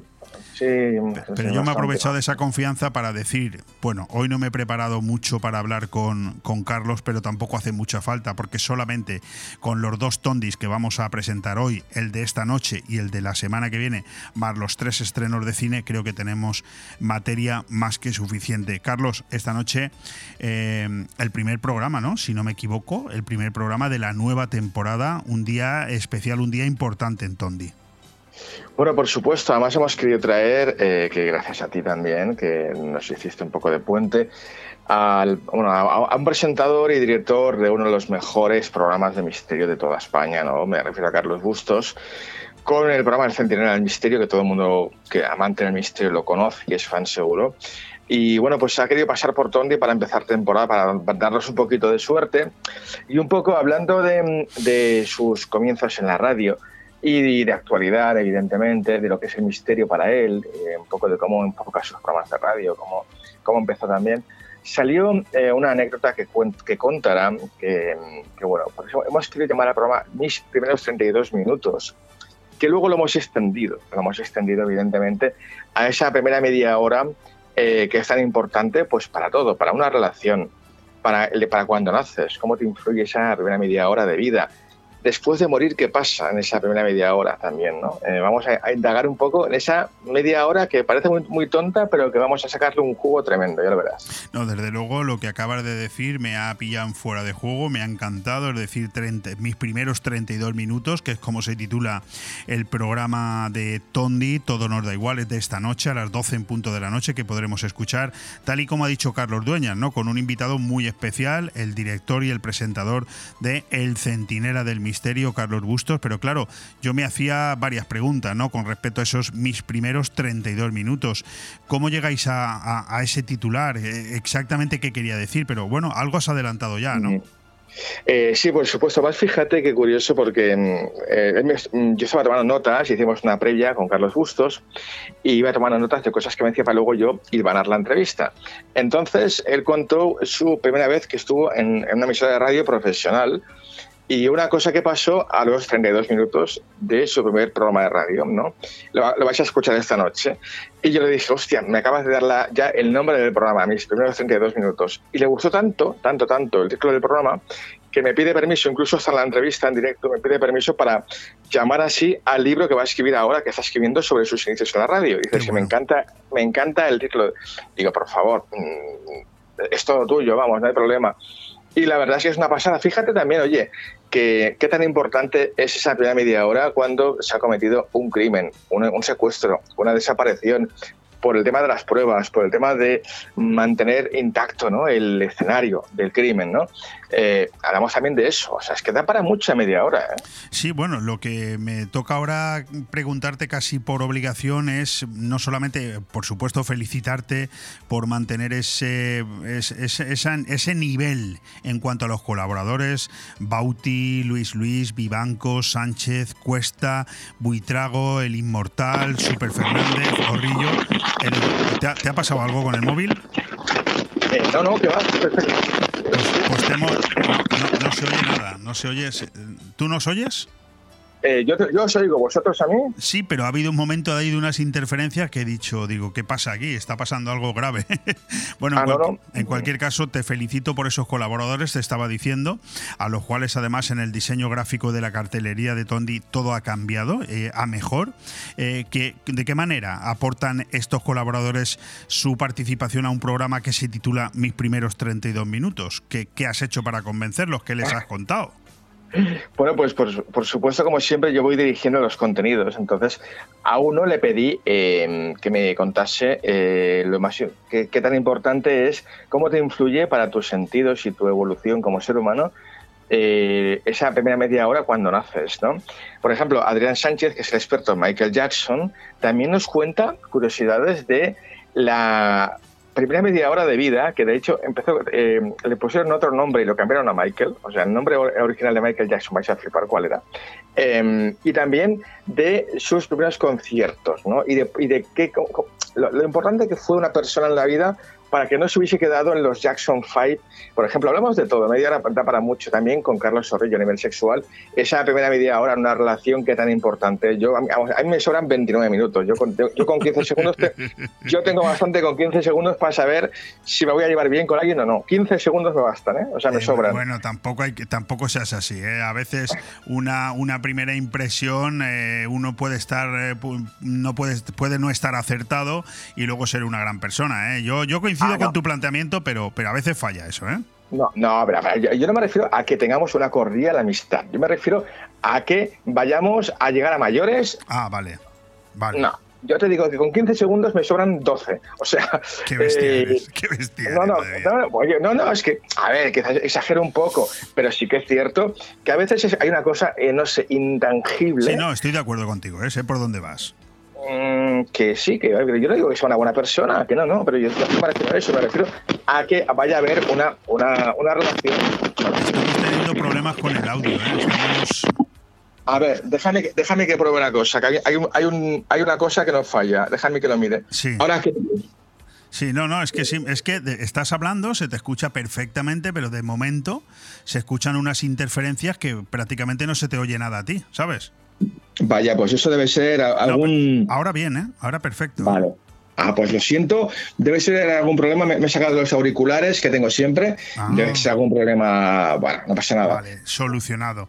Bueno, estamos hablando con Carlos Dueñas, el director y presentador de Tondi, Todo nos da igual, el programa de radio que venimos emitiendo aquí en esta casa, primero a través de Radio 4G, ahora a través de, de BOM Radio, todos los miércoles, la madrugada del miércoles al jueves a las 12 de la noche, y que hoy, en este 27 de septiembre, estrenan nueva temporada, la octava temporada de Tondi. Esta noche con mis primeros 32 minutos, con un invitado de excepción, Carlos Bustos, director y presentador de El Centinela del Misterio. Oye, yéndonos un poco a avanzar. El, Tondi, el segundo Tondi de esta temporada, el que escucharemos eh, la madrugada del 4 al 5 de octubre, la semana que viene, pues eh, me vuelvo a sentir un poco partícipe eh, cuando veo la movida madrileña, el lado más salvaje de la vida, y con un invitado como Carlos Segarra de Los Rebeldes, que es un vecino nuestro, vive aquí en Finestrat, ¿eh? Totalmente, otra vez tengo que dar las gracias y mira, pues cosas de la vida se han, eh, digamos, casi solapado, van un programa después de otro, eh, eh, porque es el orden que teníamos establecido para esta temporada y vais a, encontrar un programa increíble sobre algo también que no es tan fácil explicar. Fíjate que hace tiempo tuvimos a Chimo también de invitado. Hablar de la ruta del bacalao es relativamente fácil, ¿no? Pues yo que sé, drogas, coches, juventud, fiesta, discotecas y a la a pasar el fin de semana. Pero la movida madrileña es algo que no se puede explicar en, en dos minutos a un, a un- chaval. ¿Qué fue eso? ¿Qué- ¿De dónde vino? Mm, todo el- la evolución cultural, musical, cinematográfica, social que hubo en torno a la movida madrileña. ¿eh? Bueno, es que los que tuvimos la suerte de vivirla, porque la edad eh, nos lleva a ella, ¿no? Eh, pues lo tenemos, lo tenemos más fácil, pero sí, coincido, coincido plenamente contigo, la, la movida madrileña da para mucho, ¿eh? Para mucho. Por eso que tengas nada menos que a Carlos Seguerra, que es, bueno, aparte del líder del grupo musical Los Rebeldes, supongo que es una persona que la movida madrileña la llevará en las venas, ¿no? Totalmente nos contará, bueno, eso ya te lo cuento la próxima semana, nos contará su historia, la movida, lo que fue para él, lo que significó, eh, bueno, el, el resurgir. Y luego también, ojo, también hablamos un poco como, como un buen disco, ¿no? Hay cara A y cara B, ¿no? Entonces, hablamos un poco de la cara B también, ¿eh? En la semana que viene, de lo que fue la parte más oscura, la parte más de bueno, la gente que cayó por el camino, drogas, esa especie de repente que venimos de una dictadura, ya sabes, en España, ¿no? Pasamos de, de- de la casa de Bernarda Alba al, al al despelote, ¿no? De, en dos días. tienes, tienes, toda, tienes toda la razón. Entonces, claro, la gente dijo, ¡guau! Esto es la hostia, ¿no? vamos, todos para Madrid, ¿no? Y claro, muchos cayeron por el camino, pero eso Sí, ya hablamos la sí. próxima semana. Sí, tienes Sí. toda la razón. La semana que viene tendremos tiempo de profundizar en este Tondi porque hoy eh, inauguramos la temporada y tenemos mucho que hablar. Pero no me quiero pillar las manos con el tiempo y vamos ya con esos tres estrenos de cine que según tu criterio, que para eso eres director de cine, entiendes que son los más interesantes para este próximo fin de semana. Empezamos por The Creator, ¿no? El creador, entiendo en castellano, el creador, una película norteamericana larga de dos horas y cuarto. Eh, bueno, hablamos de una película de ciencia ficción, un thriller con drama, en medio de una guerra futura entre la raza humana y las fuerzas de la inteligencia artificial. En fin, ¿qué nos cuentas? ¿Qué nos adelantas de este título? Pues una película, la verdad, las mejores películas de ciencia ficción de este siglo, pues más que nada porque es diferente, no bebe de, ninguna fuente, ni de Star Wars, ni nada, es algo, quieren hacer algo muy diferente y la verdad, eh, ¿quién mejor que eh, Gareth Edwards, que dirigió Rock One, una de las mejores spin-offs de Star Wars, que no se parecía en nada a la saga y fue genial. Y está intentando crear una especie como de nueva forma de contar ciencia ficción. Hay que decir que este estreno que yo no me lo pierdo, iba a ser la hostia, el mejor, la mejor película de ciencia ficción de este año, seguro, no lo dudéis. Vino precedido por una, una polémica porque podéis buscar el tráiler en YouTube o lo que, lo que queráis. Y tu- alguien tuvo la mala decisión, que seguramente no tiene que ver con el director seguro, de meter en el tráiler una imagen real. Hay un momento que hay una explosión nuclear, ¿vale? Porque es del futuro, no sé qué, no sé cuántos. Hay un momento en la que pone una, un fragmento de la explosión real de Beirut. No sé a quién se le ocurrió esa idea. Y tuvo, claro, es una cosa repugnante, meter algo tan real y tan, tan duro como eso en una película de ciencia ficción, no sé a quién se le ocurrió esa idea, pero es para, es para Bueno, llevarlo a, a lo mejor masa. mal visto le dio también eh, publicidad, ¿eh? Cuidado, ¿eh? Pero, pero yo, esto tuvo una polémica que, claro, a ver, ¿cómo puedes meter en algo que te habla de ciencia ficción? tan ¿no? real, sí. Eh, de repente algo tan real y tan duro como, como aquel, aquel, aquella enorme explosión casi masiva que hubo en Beirut, en Líbano, allí, pues es que por favor. eh. Y bueno, aparte de eso, ya te digo yo que es una película maravillosa, no os la perdáis, es algo totalmente nuevo, que a mí ya solo con eso ya me gana. El segundo de los títulos que nos presenta Carlos Dueñas para este fin de semana es una película española, Cerrar los ojos. Ojo con el reparto, entre otros, José Coronado, María León, la inefable Petra Martínez, en fin, Jos- Jos- Josep María Pou. Veo aquí gente de mucho nivel y seguro que alguno que yo no destaco también. Una película también muy larga, ¿no? De una película de casi tres horas. En fin, eh, un drama, eh, cine dentro del propio cine. ¿Qué nos cuentas de este título español? Bueno, pues os cuento que es eh, la cuarta película en, en 40 años de Víctor Erice, que ya podía hacer más porque es un genio. Eh, es la película que yo hubiese enviado a los Oscars, pero han, han decidido enviar La Sociedad de la Nieve, que ya hablaremos en dos semanas, de Bayona. Sí. Eh, yo esta película es una pasada, este tío hace cine como nunca, como nadie, flipar, es cine puro, puro cine. Eh, los que estéis acostumbrados a pantallitas y a vídeos de Instagram, no vayáis a verla, nos gustará cine tranquilo, reposado. Ojo, pero tengo que decir también que la trama sospechosamente me recuerda a la película de un amigo mío que se llama Héctor Faber llamada El Acto. Muy, muy, muy parecida la trama a El Acto. Entonces no sé por qué aquí me da un poco de repelús también para atrás todo esto. Pero bueno, porque me da mucha rabia cuando veo que han copiado la idea de otro, ¿sabes? Y, y- y no se han acreditado. Pero dicho esto, eh, Víctor Erice es un genio total. Bueno, pues eh, ahí quedan los comentarios de Carlos Dueñas, la tercera de las películas que seguramente será la que más repercusión mediática tenga. Yo de hecho es, bueno, yo voy a ir a verla, me lo paso muy bien con esta gente, nada más y nada menos que hablamos de Los Mercenarios 4. Ya sabes, Sylvester Stallone, Jason Statham, Don Lundgren y compañía, ¿no? Una película de, bueno, algo más de hora y media, eh, sí, algo más de hora y media, hora y 45, y que se estrena este fin de semana, Los Mercenarios. Poco tengo yo que decir de la sinopsis, dilo, dilo tú, Carlos. Bueno, aquí como siempre hay un montón de, de estrellas de esos mamporreras que, que- que se han juntado. es, es un poco triste porque en Estados Unidos ha, ha recaudado la tristeza, o sea, la ínfima cantidad de 8 millones el fin de semana, que es una, vamos, ridícula. Creo que hubiese vendido más si hubiésemos hecho un Funko con la cara de Junqueras.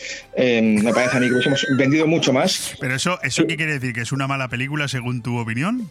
Yo no digo nunca que sea buena, buena ni que mala. Yo te digo que es una película que para ser la última de Stallone, de, porque se acaba aquí la saga de los mercenarios con Stallone, ya cierra él. Él, él ya, no, ya no hará más, porque ya tiene una edad, ya no está para esas cosas. Eh, entonces ya dijo que es la última que va a hacer, ya ha dejado el legado a Jason Statham, que seguirá él seguramente, pero es que ha tenido, de verdad, ¿eh? pero una cantidad, o sea, una película de 100 millones ha tenido 8, 8. O sea, es que máximo recaudará 30 en todo el mundo. O sea, eso es un- un- una, una hostia que se ha pegado, pero brutal. No digo, a ver, a que le gusten los mercenarios 1, 2 y 3, le gustará la 4. Es que es, que es más Sí, de lo yo, mismo. yo me entretengo, yo me entretengo. No, no Vale. es una gran película nunca, pero yo me Exacto. entretengo. Me entretengo, paso Os un rato agradable. Sí, bueno, pues con eso, con eso nos quedamos. The Creator, Cerrar los Ojos y Los Mercenarios. Los tres estrenos de cine para este fin de semana. No tenemos tiempo para más. Carlos, muchísimas gracias por haber entrado una vez más. Hoy estrenamos temporada en Tondi, esta noche a las 12 en punto de la noche. Mis primeros 32 minutos. Ojo, invitado Carlos Bustos, el centinela del misterio. Carlos Dueñas, un fuerte abrazo. Un abrazo a todos, muchas gracias. Radio. Nos gusta que te guste. En Fabricantes de Sombras ponemos un sí en tu casa o negocio. Sí a sombras inteligentes que ofrecen ahorro económico y energético. Diseño y bienestar a tu alcance con nuestras pérgolas bioclimáticas. Sí a sombras impermeables y resistentes para tu terraza. Toldos y cerramientos también para la lluvia. Sí al sistema Sonfi. Controla tu casa desde tu móvil. Persianas, toldos, control de alarma, luces y mucho más. Sí a Fabricantes de Sombras. Estamos en calle Colón 150 de Villajoyosa o visita nuestra web fabricantesdesombras.com. La tradición es un arte y en Mesón el Segoviano somos artesanos. Artesanos de la buena cocina. Prueba nuestro cochinillo segoviano, el cordero al horno, el chuletón de buey, bacalao a la vizcaína y muchos más platos que harán que repitas. Además, estamos preparados para cualquier reunión, evento o grupo. Descubre nuestros menús especiales. También tenemos un fantástico menú diario para que comas como en casa. Mesón el Segoviano. Artesanía en la cocina. En calle Ibiza 10, Benidorm. Vive el comercio de tu ciudad, el programa que sirve de escaparate para oír y ser oído. Asociaciones y empresarios de todos los sectores tienen aquí la ventana para contar sus éxitos y exponer sus dudas. Vive el comercio de tu ciudad, un espacio patrocinado por la Concejalía de Comercio del Ayuntamiento de Benidorm, las asociaciones AICO y Abreca, Bodegas Bocopa y Chocolates Marcos Tonda, cada miércoles de una y media a 2 de la tarde y en redifusión de 10 y media a 11 de la noche. Ahora sí, ya, recta final de este programa de aire fresco en este miércoles en el que de momento todo nos ha salido maravillosamente bien con una, bueno, con una lista de invitados muy difícil de superar. Y lo vamos a cerrar además por todo lo alto, porque acaba de finalizar el verano 2023 y atención, Aptur, la Asociación de Apartamentos Turísticos, celebra la gala con motivo de su 20 aniversario. Dos motivos más que suficientes, el final del verano y la gala, para que, eh, bueno, podamos, eh, bueno, dos motivos más que suficientes, digo yo, si es que hacía falta alguno, para eh, invitar aquí a nuestros estudios a nuestro amigo, a su presidente, Miguel Ángel Sotillos, que además también es presidente de Febitur, la patronal que los agrupa a todos a nivel nacional. Déjame que te diga solo una cosa, que te la recuerde. En este momento, Aptur Comunidad Valenciana representa el 65,4% de la oferta alojativa, cuidado ¿eh? con el dato que acabo de dar, aporta 1.700 millones de euros al sector y da empleo, da empleo a 30.000 personas directas y 10.000 indirectas. Bueno, tengo conmigo aquí, como no podía ser de otra manera, y yo se lo agradezco porque son días de muchísimo ajetreo a eh, Miguel Ángel Sotillos. Eh, ¿Qué tal estás? Hola, muy buenos días. Estamos muy bien. Cansados a final de verano, pero bien. Bueno, en cualquier caso, eh, la culpa de organizar una gala a final de verano la tenéis vosotros, que sois lo que la habéis puesto. Bueno, la próxima la ponéis al principio. La cuestión es que, bueno, en realidad el, 20 aniversario coincidió con pandemia, no se pudo celebrar. Hemos esperado que, la cosa se normalizara y, luego, bueno, pues ya empezó el verano y dijimos a, a final de temporada porque si no esto va a ser absolutamente imposible y, será mañana, mañana por la noche, día 28 a las 20 horas, esperamos celebrar una fiesta cóctel en la que reunamos al sector, eh, políticos, amigos, periodistas, en general pues toda la gente que nos ha visto nacer, crecer, desarrollarnos y nos ha dado ayuda y apoyo para llegar hasta, hasta este, este, este momento y este lugar. Son muchas cosas las que vamos a hablar con nuestro amigo Miguel Ángel Sotillos, que además eh, eh, estamos hablando con él precisamente el día de antes de la celebración de esa gala, pero justamente también el día en el que se celebra el Día Mundial del Turismo. O sea, es una cosa curiosa. Hoy, 27 de, septiembre. Bueno, Empecemos por partes. Mañana, día 28, eh, Miguel, un día muy intenso para Aptur y, muy intenso eh, para ti también. Bueno, es, eh, yo soy miembro de Aptur desde que se fundó. Era mi padre, yo trabajaba con la oficina. Esto empezó por, un grupo de amigos, compañeros que nos dedicábamos al alquiler vacacional desde hacía bastante tiempo y por la necesidad pues, de, organizarnos, de empezar a poner formas de trabajo, de empezar a tener presencia ante la administración pública y la única manera era mediante la creación de una asociación. Como empresas realmente la misma administración te dice que no, no puede tratar con empresas, que tiene que tratar con asociaciones y nos pusimos a la tarea se creó Aptur y, fuimos avanzando poco a poco. Al principio las cosas son muy complicadas, no nos ponían muchas facilidades y poco a poco pues conseguimos ganarnos el, respeto y el, y el, reconocimiento por parte de las administraciones y trabajando conjuntamente con ellas pues creo que hemos conseguido hilar un sector muy potente que somos la envidia de un montón de comunidades autónomas en España. Te voy a preguntar por eso. ¿eh? Y, bueno, creo que hemos aportado muchas cosas muy buenas, hemos ayudado a, concienciar y a limitar cosas no tan buenas, porque cualquier actividad tanto la, vacacional como la industrial, como la comercial, tienen externalidades negativas en su actividad y lo que se trata es de intentar facilitar y potenciar las positivas y entre todos ver cómo podemos minimizar o limitar las negativas y, y en ello estamos colaborando de manera activa. Bueno, eh, ya lo han visto ustedes o lo han escuchado en cualquier caso. Eh, Miguel Ángel Sotillos es de esas personas a las que se les puede hacer una pregunta, uno se va a almorzar, se toma su café, se toma su pan, vuelve y él sigue hablando. De, y, solo le has hecho una pregunta. ¿eh? Eres fantástico para la radio, para un entrevistador. Pero no se equivoquen ustedes cuando escuchan ese tono de seriedad diciendo, este tipo tiene que ser un tipo serio y aburrido. Miguel tiene sus sentimientos y los que le conocemos lo sabemos. Lo que pasa es que tiene una responsabilidad importante y cuando se pone delante de un micrófono y más con los problemas que acarrea su, su asociación y su colectivo, como acaba de decir y ahora profundizaremos. Pero Miguel, Tú eres un tipo también con sentimientos y, yo quiero saber si te sigue emocionando, eh, por ejemplo, un día como el de mañana, es decir, en el que vas a conseguir eh, no, no solamente celebrar un 20 aniversario, sino celebrarlo en tu pueblo, eh, que, que aquella idea de hace 20 años se convierta en una idea consolidada a nivel nacional y que todo el mundo importante de tu sector, amén de políticos y periodistas y tal, vengan a tu casa a celebrar ese 20 aniversario. para nosotros como asociación, para mí personalmente como Miguel Ángel Sotillos, la verdad es que eh, da gusto, es un orgullo y, y lo único que voy a echar de menos es pues mi madre que recientemente falleció. Lo siento le, hubiera, muchísimo. le hubiera gustado mucho porque ha seguido toda la trayectoria de Aptur porque mi padre fue fundador. Y, y bueno, Fincas Arena, quiero recordarlo, ¿eh? el señor Arena. Sotillos, eh, cuidado. Entonces, bueno, la verdad es que eh, lo que mi idea de mañana es que sea una fiesta eh, para vernos, encontrarnos, reír, disfrutar y, tener buenos recuerdos del camino recorrido. Las malas experiencias han pasado, las hemos orlayado, las hemos sacado adelante y lo que tenemos que quedarnos son con las partes positivas y disfrutar porque la vida ya te da bastantes problemas. Por de eso te quería preguntar. Han pasado algo más de 20 años, porque hay que recordar que Aptur se fundó en febrero del 2002, por lo tanto, en teoría han pasado 21 años y medio. Se celebra el 20 aniversario por el motivo que ya ha expuesto su presidente, el tema del COVID. Eh, ¿En qué piensas cuando tu memoria retrocede esos 20 años? Eh, ¿Se ha conseguido incluso más de lo que entonces preveíais que se podía conseguir? Bueno, nuestra idea era esta, donde estamos ahora. Lo que no teníamos claro era cómo conseguirla y poco a poco entre todos hemos encontrado el camino. Cuando digo entre todos, me refiero entre los propios asociados, el sector eh, y las administraciones públicas y los técnicos que a veces también nos han ayudado a guiarnos en, cómo movernos por la administración y qué necesitan ellos de nosotros para poder encaminar eh, la legislación, las necesidades, eh, los estudios de, mercado o de, o de tendencias y que todo esto lo, lo podamos poner en valor y sacarle, sacarle fruto.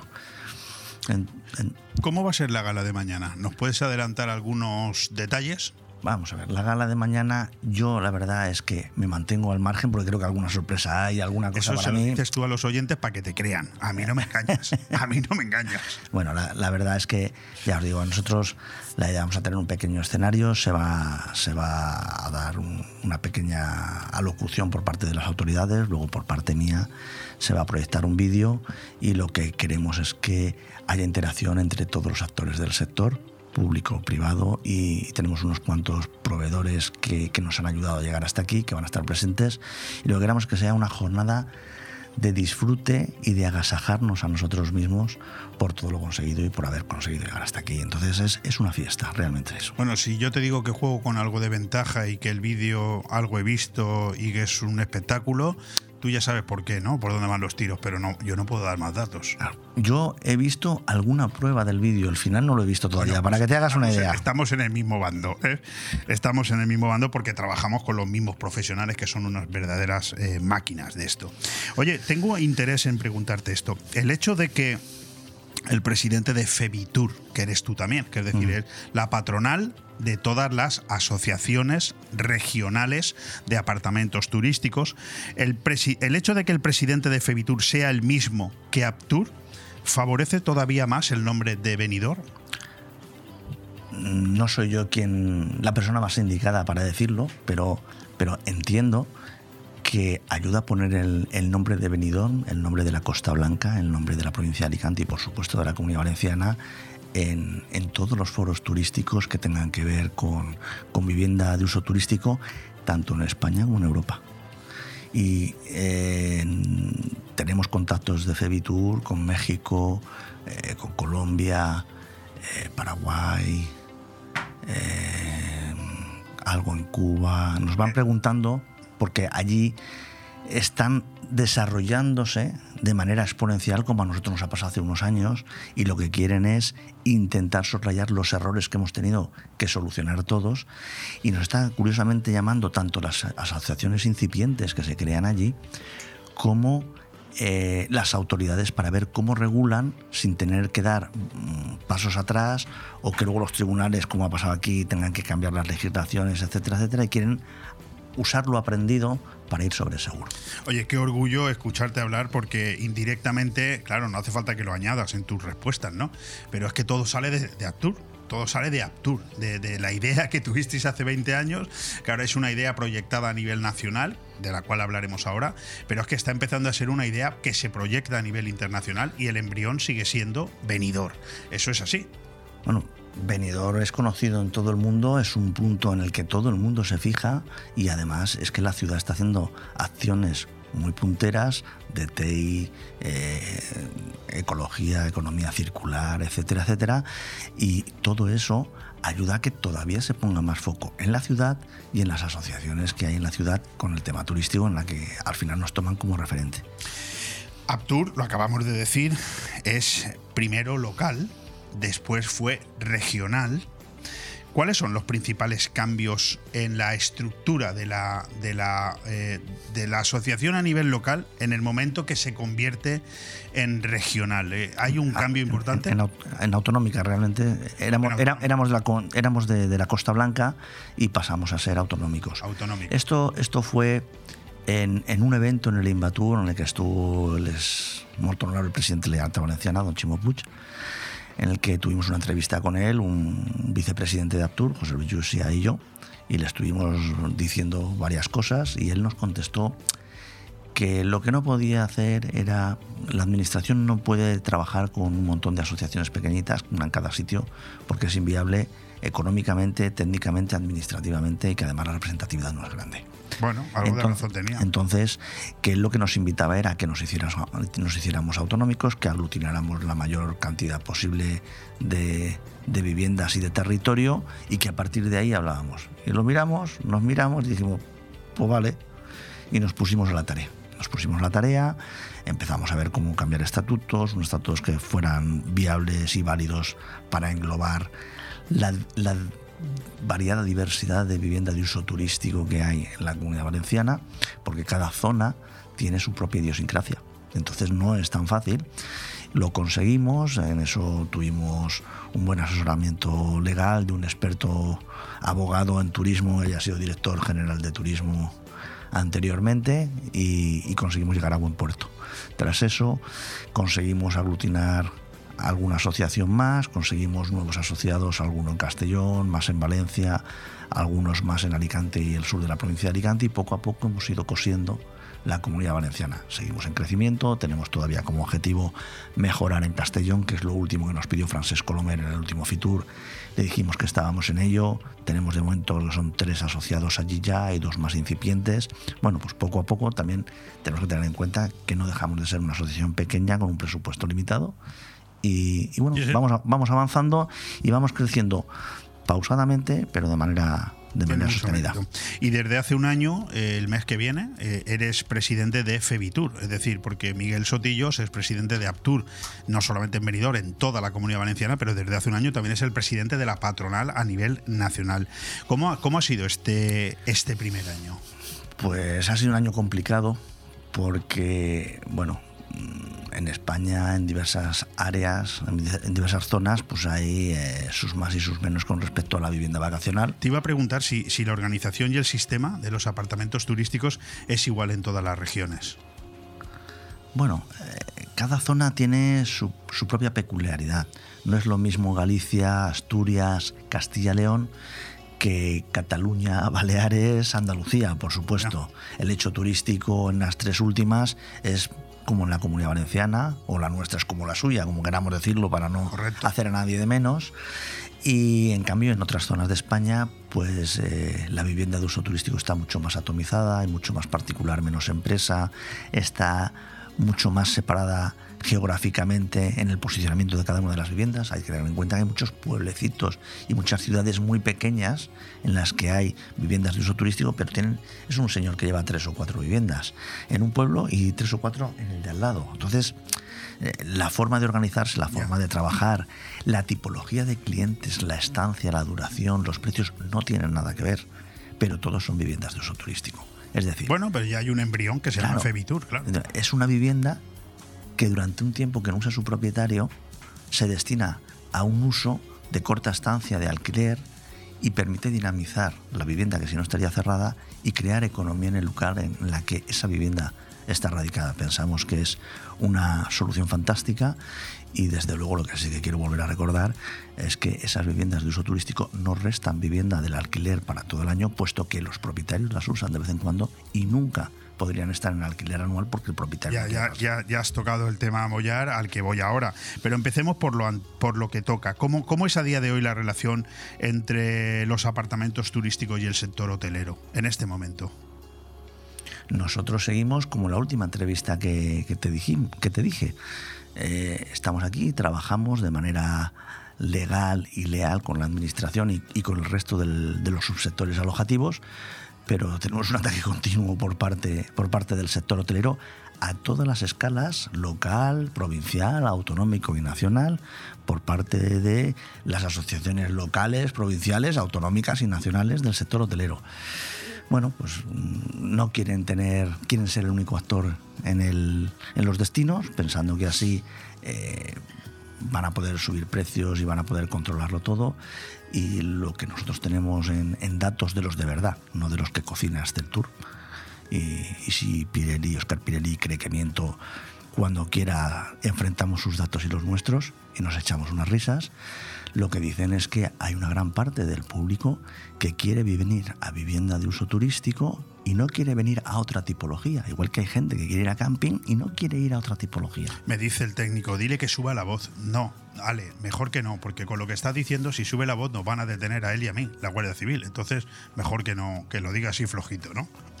No, no, estoy hablando pausado, yo creo que es, es un tono de voz correcto. No, sin- era una ironía, me refiero porque la, la- la guerra permanente entre los sectores, que no es una guerra, porque yo te, te escucho desde hace mucho tiempo y efectivamente me da la sensación de que, de que lo que dices es así, ¿no? Porque lo veo por todos los lados.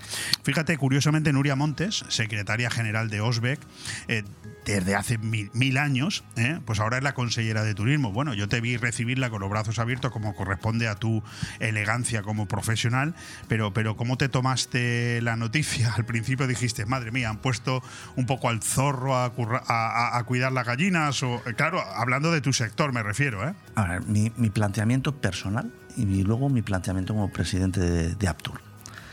Personalmente, yo tengo un trato excelente y cordial con Nuria. Es una excelente profesional, una gran mujer, muy buena formación, nada que objetar. Eh, como secretaria general de OSBEC, es su trabajo, su empleo, lo defiende a capa de espada con uñas y dientes. Olé, no tengo nada que objetar. Otra cosa es que a veces se vierte sobre nuestra actividad cosas que no son ciertas, se dan como ciertas y además nos aportan los datos porque no los sostienen, ¿vale? Entonces, eh, yo entiendo que como mm, excelente mujer y profesional eh, tendrá claro que se tiene que quitar el gorro de Osbeck y tendrá que tener el gorro De consellera. de consellera. Y la consellera es de todos, para todos los sectores, para todas las tipologías. Si no fuera así, pues nosotros tendremos que ejercer nuestra función y, y elevar nuestra voz para decir, oiga, mm, esto no es correcto. De momento, nosotros lo que queremos es eh, escuchar, ver qué, planes tiene, qué propone, cómo lo propone y como siempre, Aptur Comunidad Valenciana va a estar de la mano de las autoridades y las administraciones públicas para intentar lo mejor posible porque lo que interesa aquí es nuestra economía, nuestro empleo, nuestra riqueza, que vengan turistas y que nuestros turistas disfruten de la estancia. Un minuto me queda, Miguel Ángel. ¿Cómo ha sido el verano 2023? ¿Cómo ha sido el año? ¿Cómo está siendo el año 2023 para los apartamentos turísticos, tanto a nivel nacional como en Benidorm, si te parece bien? Bueno, en, en Benidorm ha ido muy bien. En la comunidad valenciana ha ido bien en general con altibajos, no es todo tan, tan, tan bueno como se está diciendo. Ha habido zonas en las que ha costado y no han tenido eh, la misma ocupación que el 2019. En general se ha facturado algo más. Habrá que ver a final de año, cuando hagamos números y cerremos cuentas, si se ha ganado más o se ha ganado menos. La previsión es que probablemente se haya ganado menos aún habiendo facturado más porque los costes son mayores y el margen se estrecha. Y luego en España, en general, ha ido bien y también hay zonas que han sufrido más y otras que han sufrido un poquito menos. Em, el turismo ha crecido y la facturación ha crecido, el sector está contento. Pues con esos datos nos quedamos y por supuesto con preguntas encima de la mesa. No menos de 10 preguntas que no se van a poder hacer hoy por falta de tiempo, pero siempre mejor que sobren que no que falten. Miguel Ángel Sotillos, presidente de Aptur, presidente de Febitur, está aquí en su calidad de eh, persona que eh, con mucho orgullo celebra mañana el 20 aniversario de la fundación de esta asociación Aptur, que como hemos dicho a lo largo de la entrevista ha sido el germen, el embrión de lo que hoy es las diferentes asociaciones de apartamentos turísticos a nivel nacional. Gracias por venir, enhorabuena, otros 20 años más que nos veamos aquí mínimo para seguir hablando y mucho éxito mañana. Muchísimas Muchas gracias a todos, gracias a ti y la verdad es que siempre es un placer venir a, tener una charla en, en Bomb Radio. Un abrazo. Bon Radio. Nos gusta que te guste.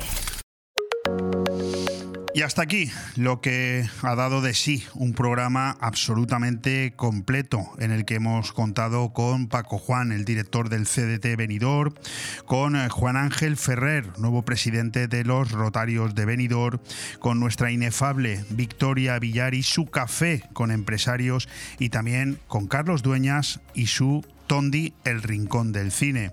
Acabamos de cerrar la entrevista con Miguel Sotillos, presidente de Aptur. Un abrazo, muchas gracias por haber estado ahí y mañana aquí a la misma hora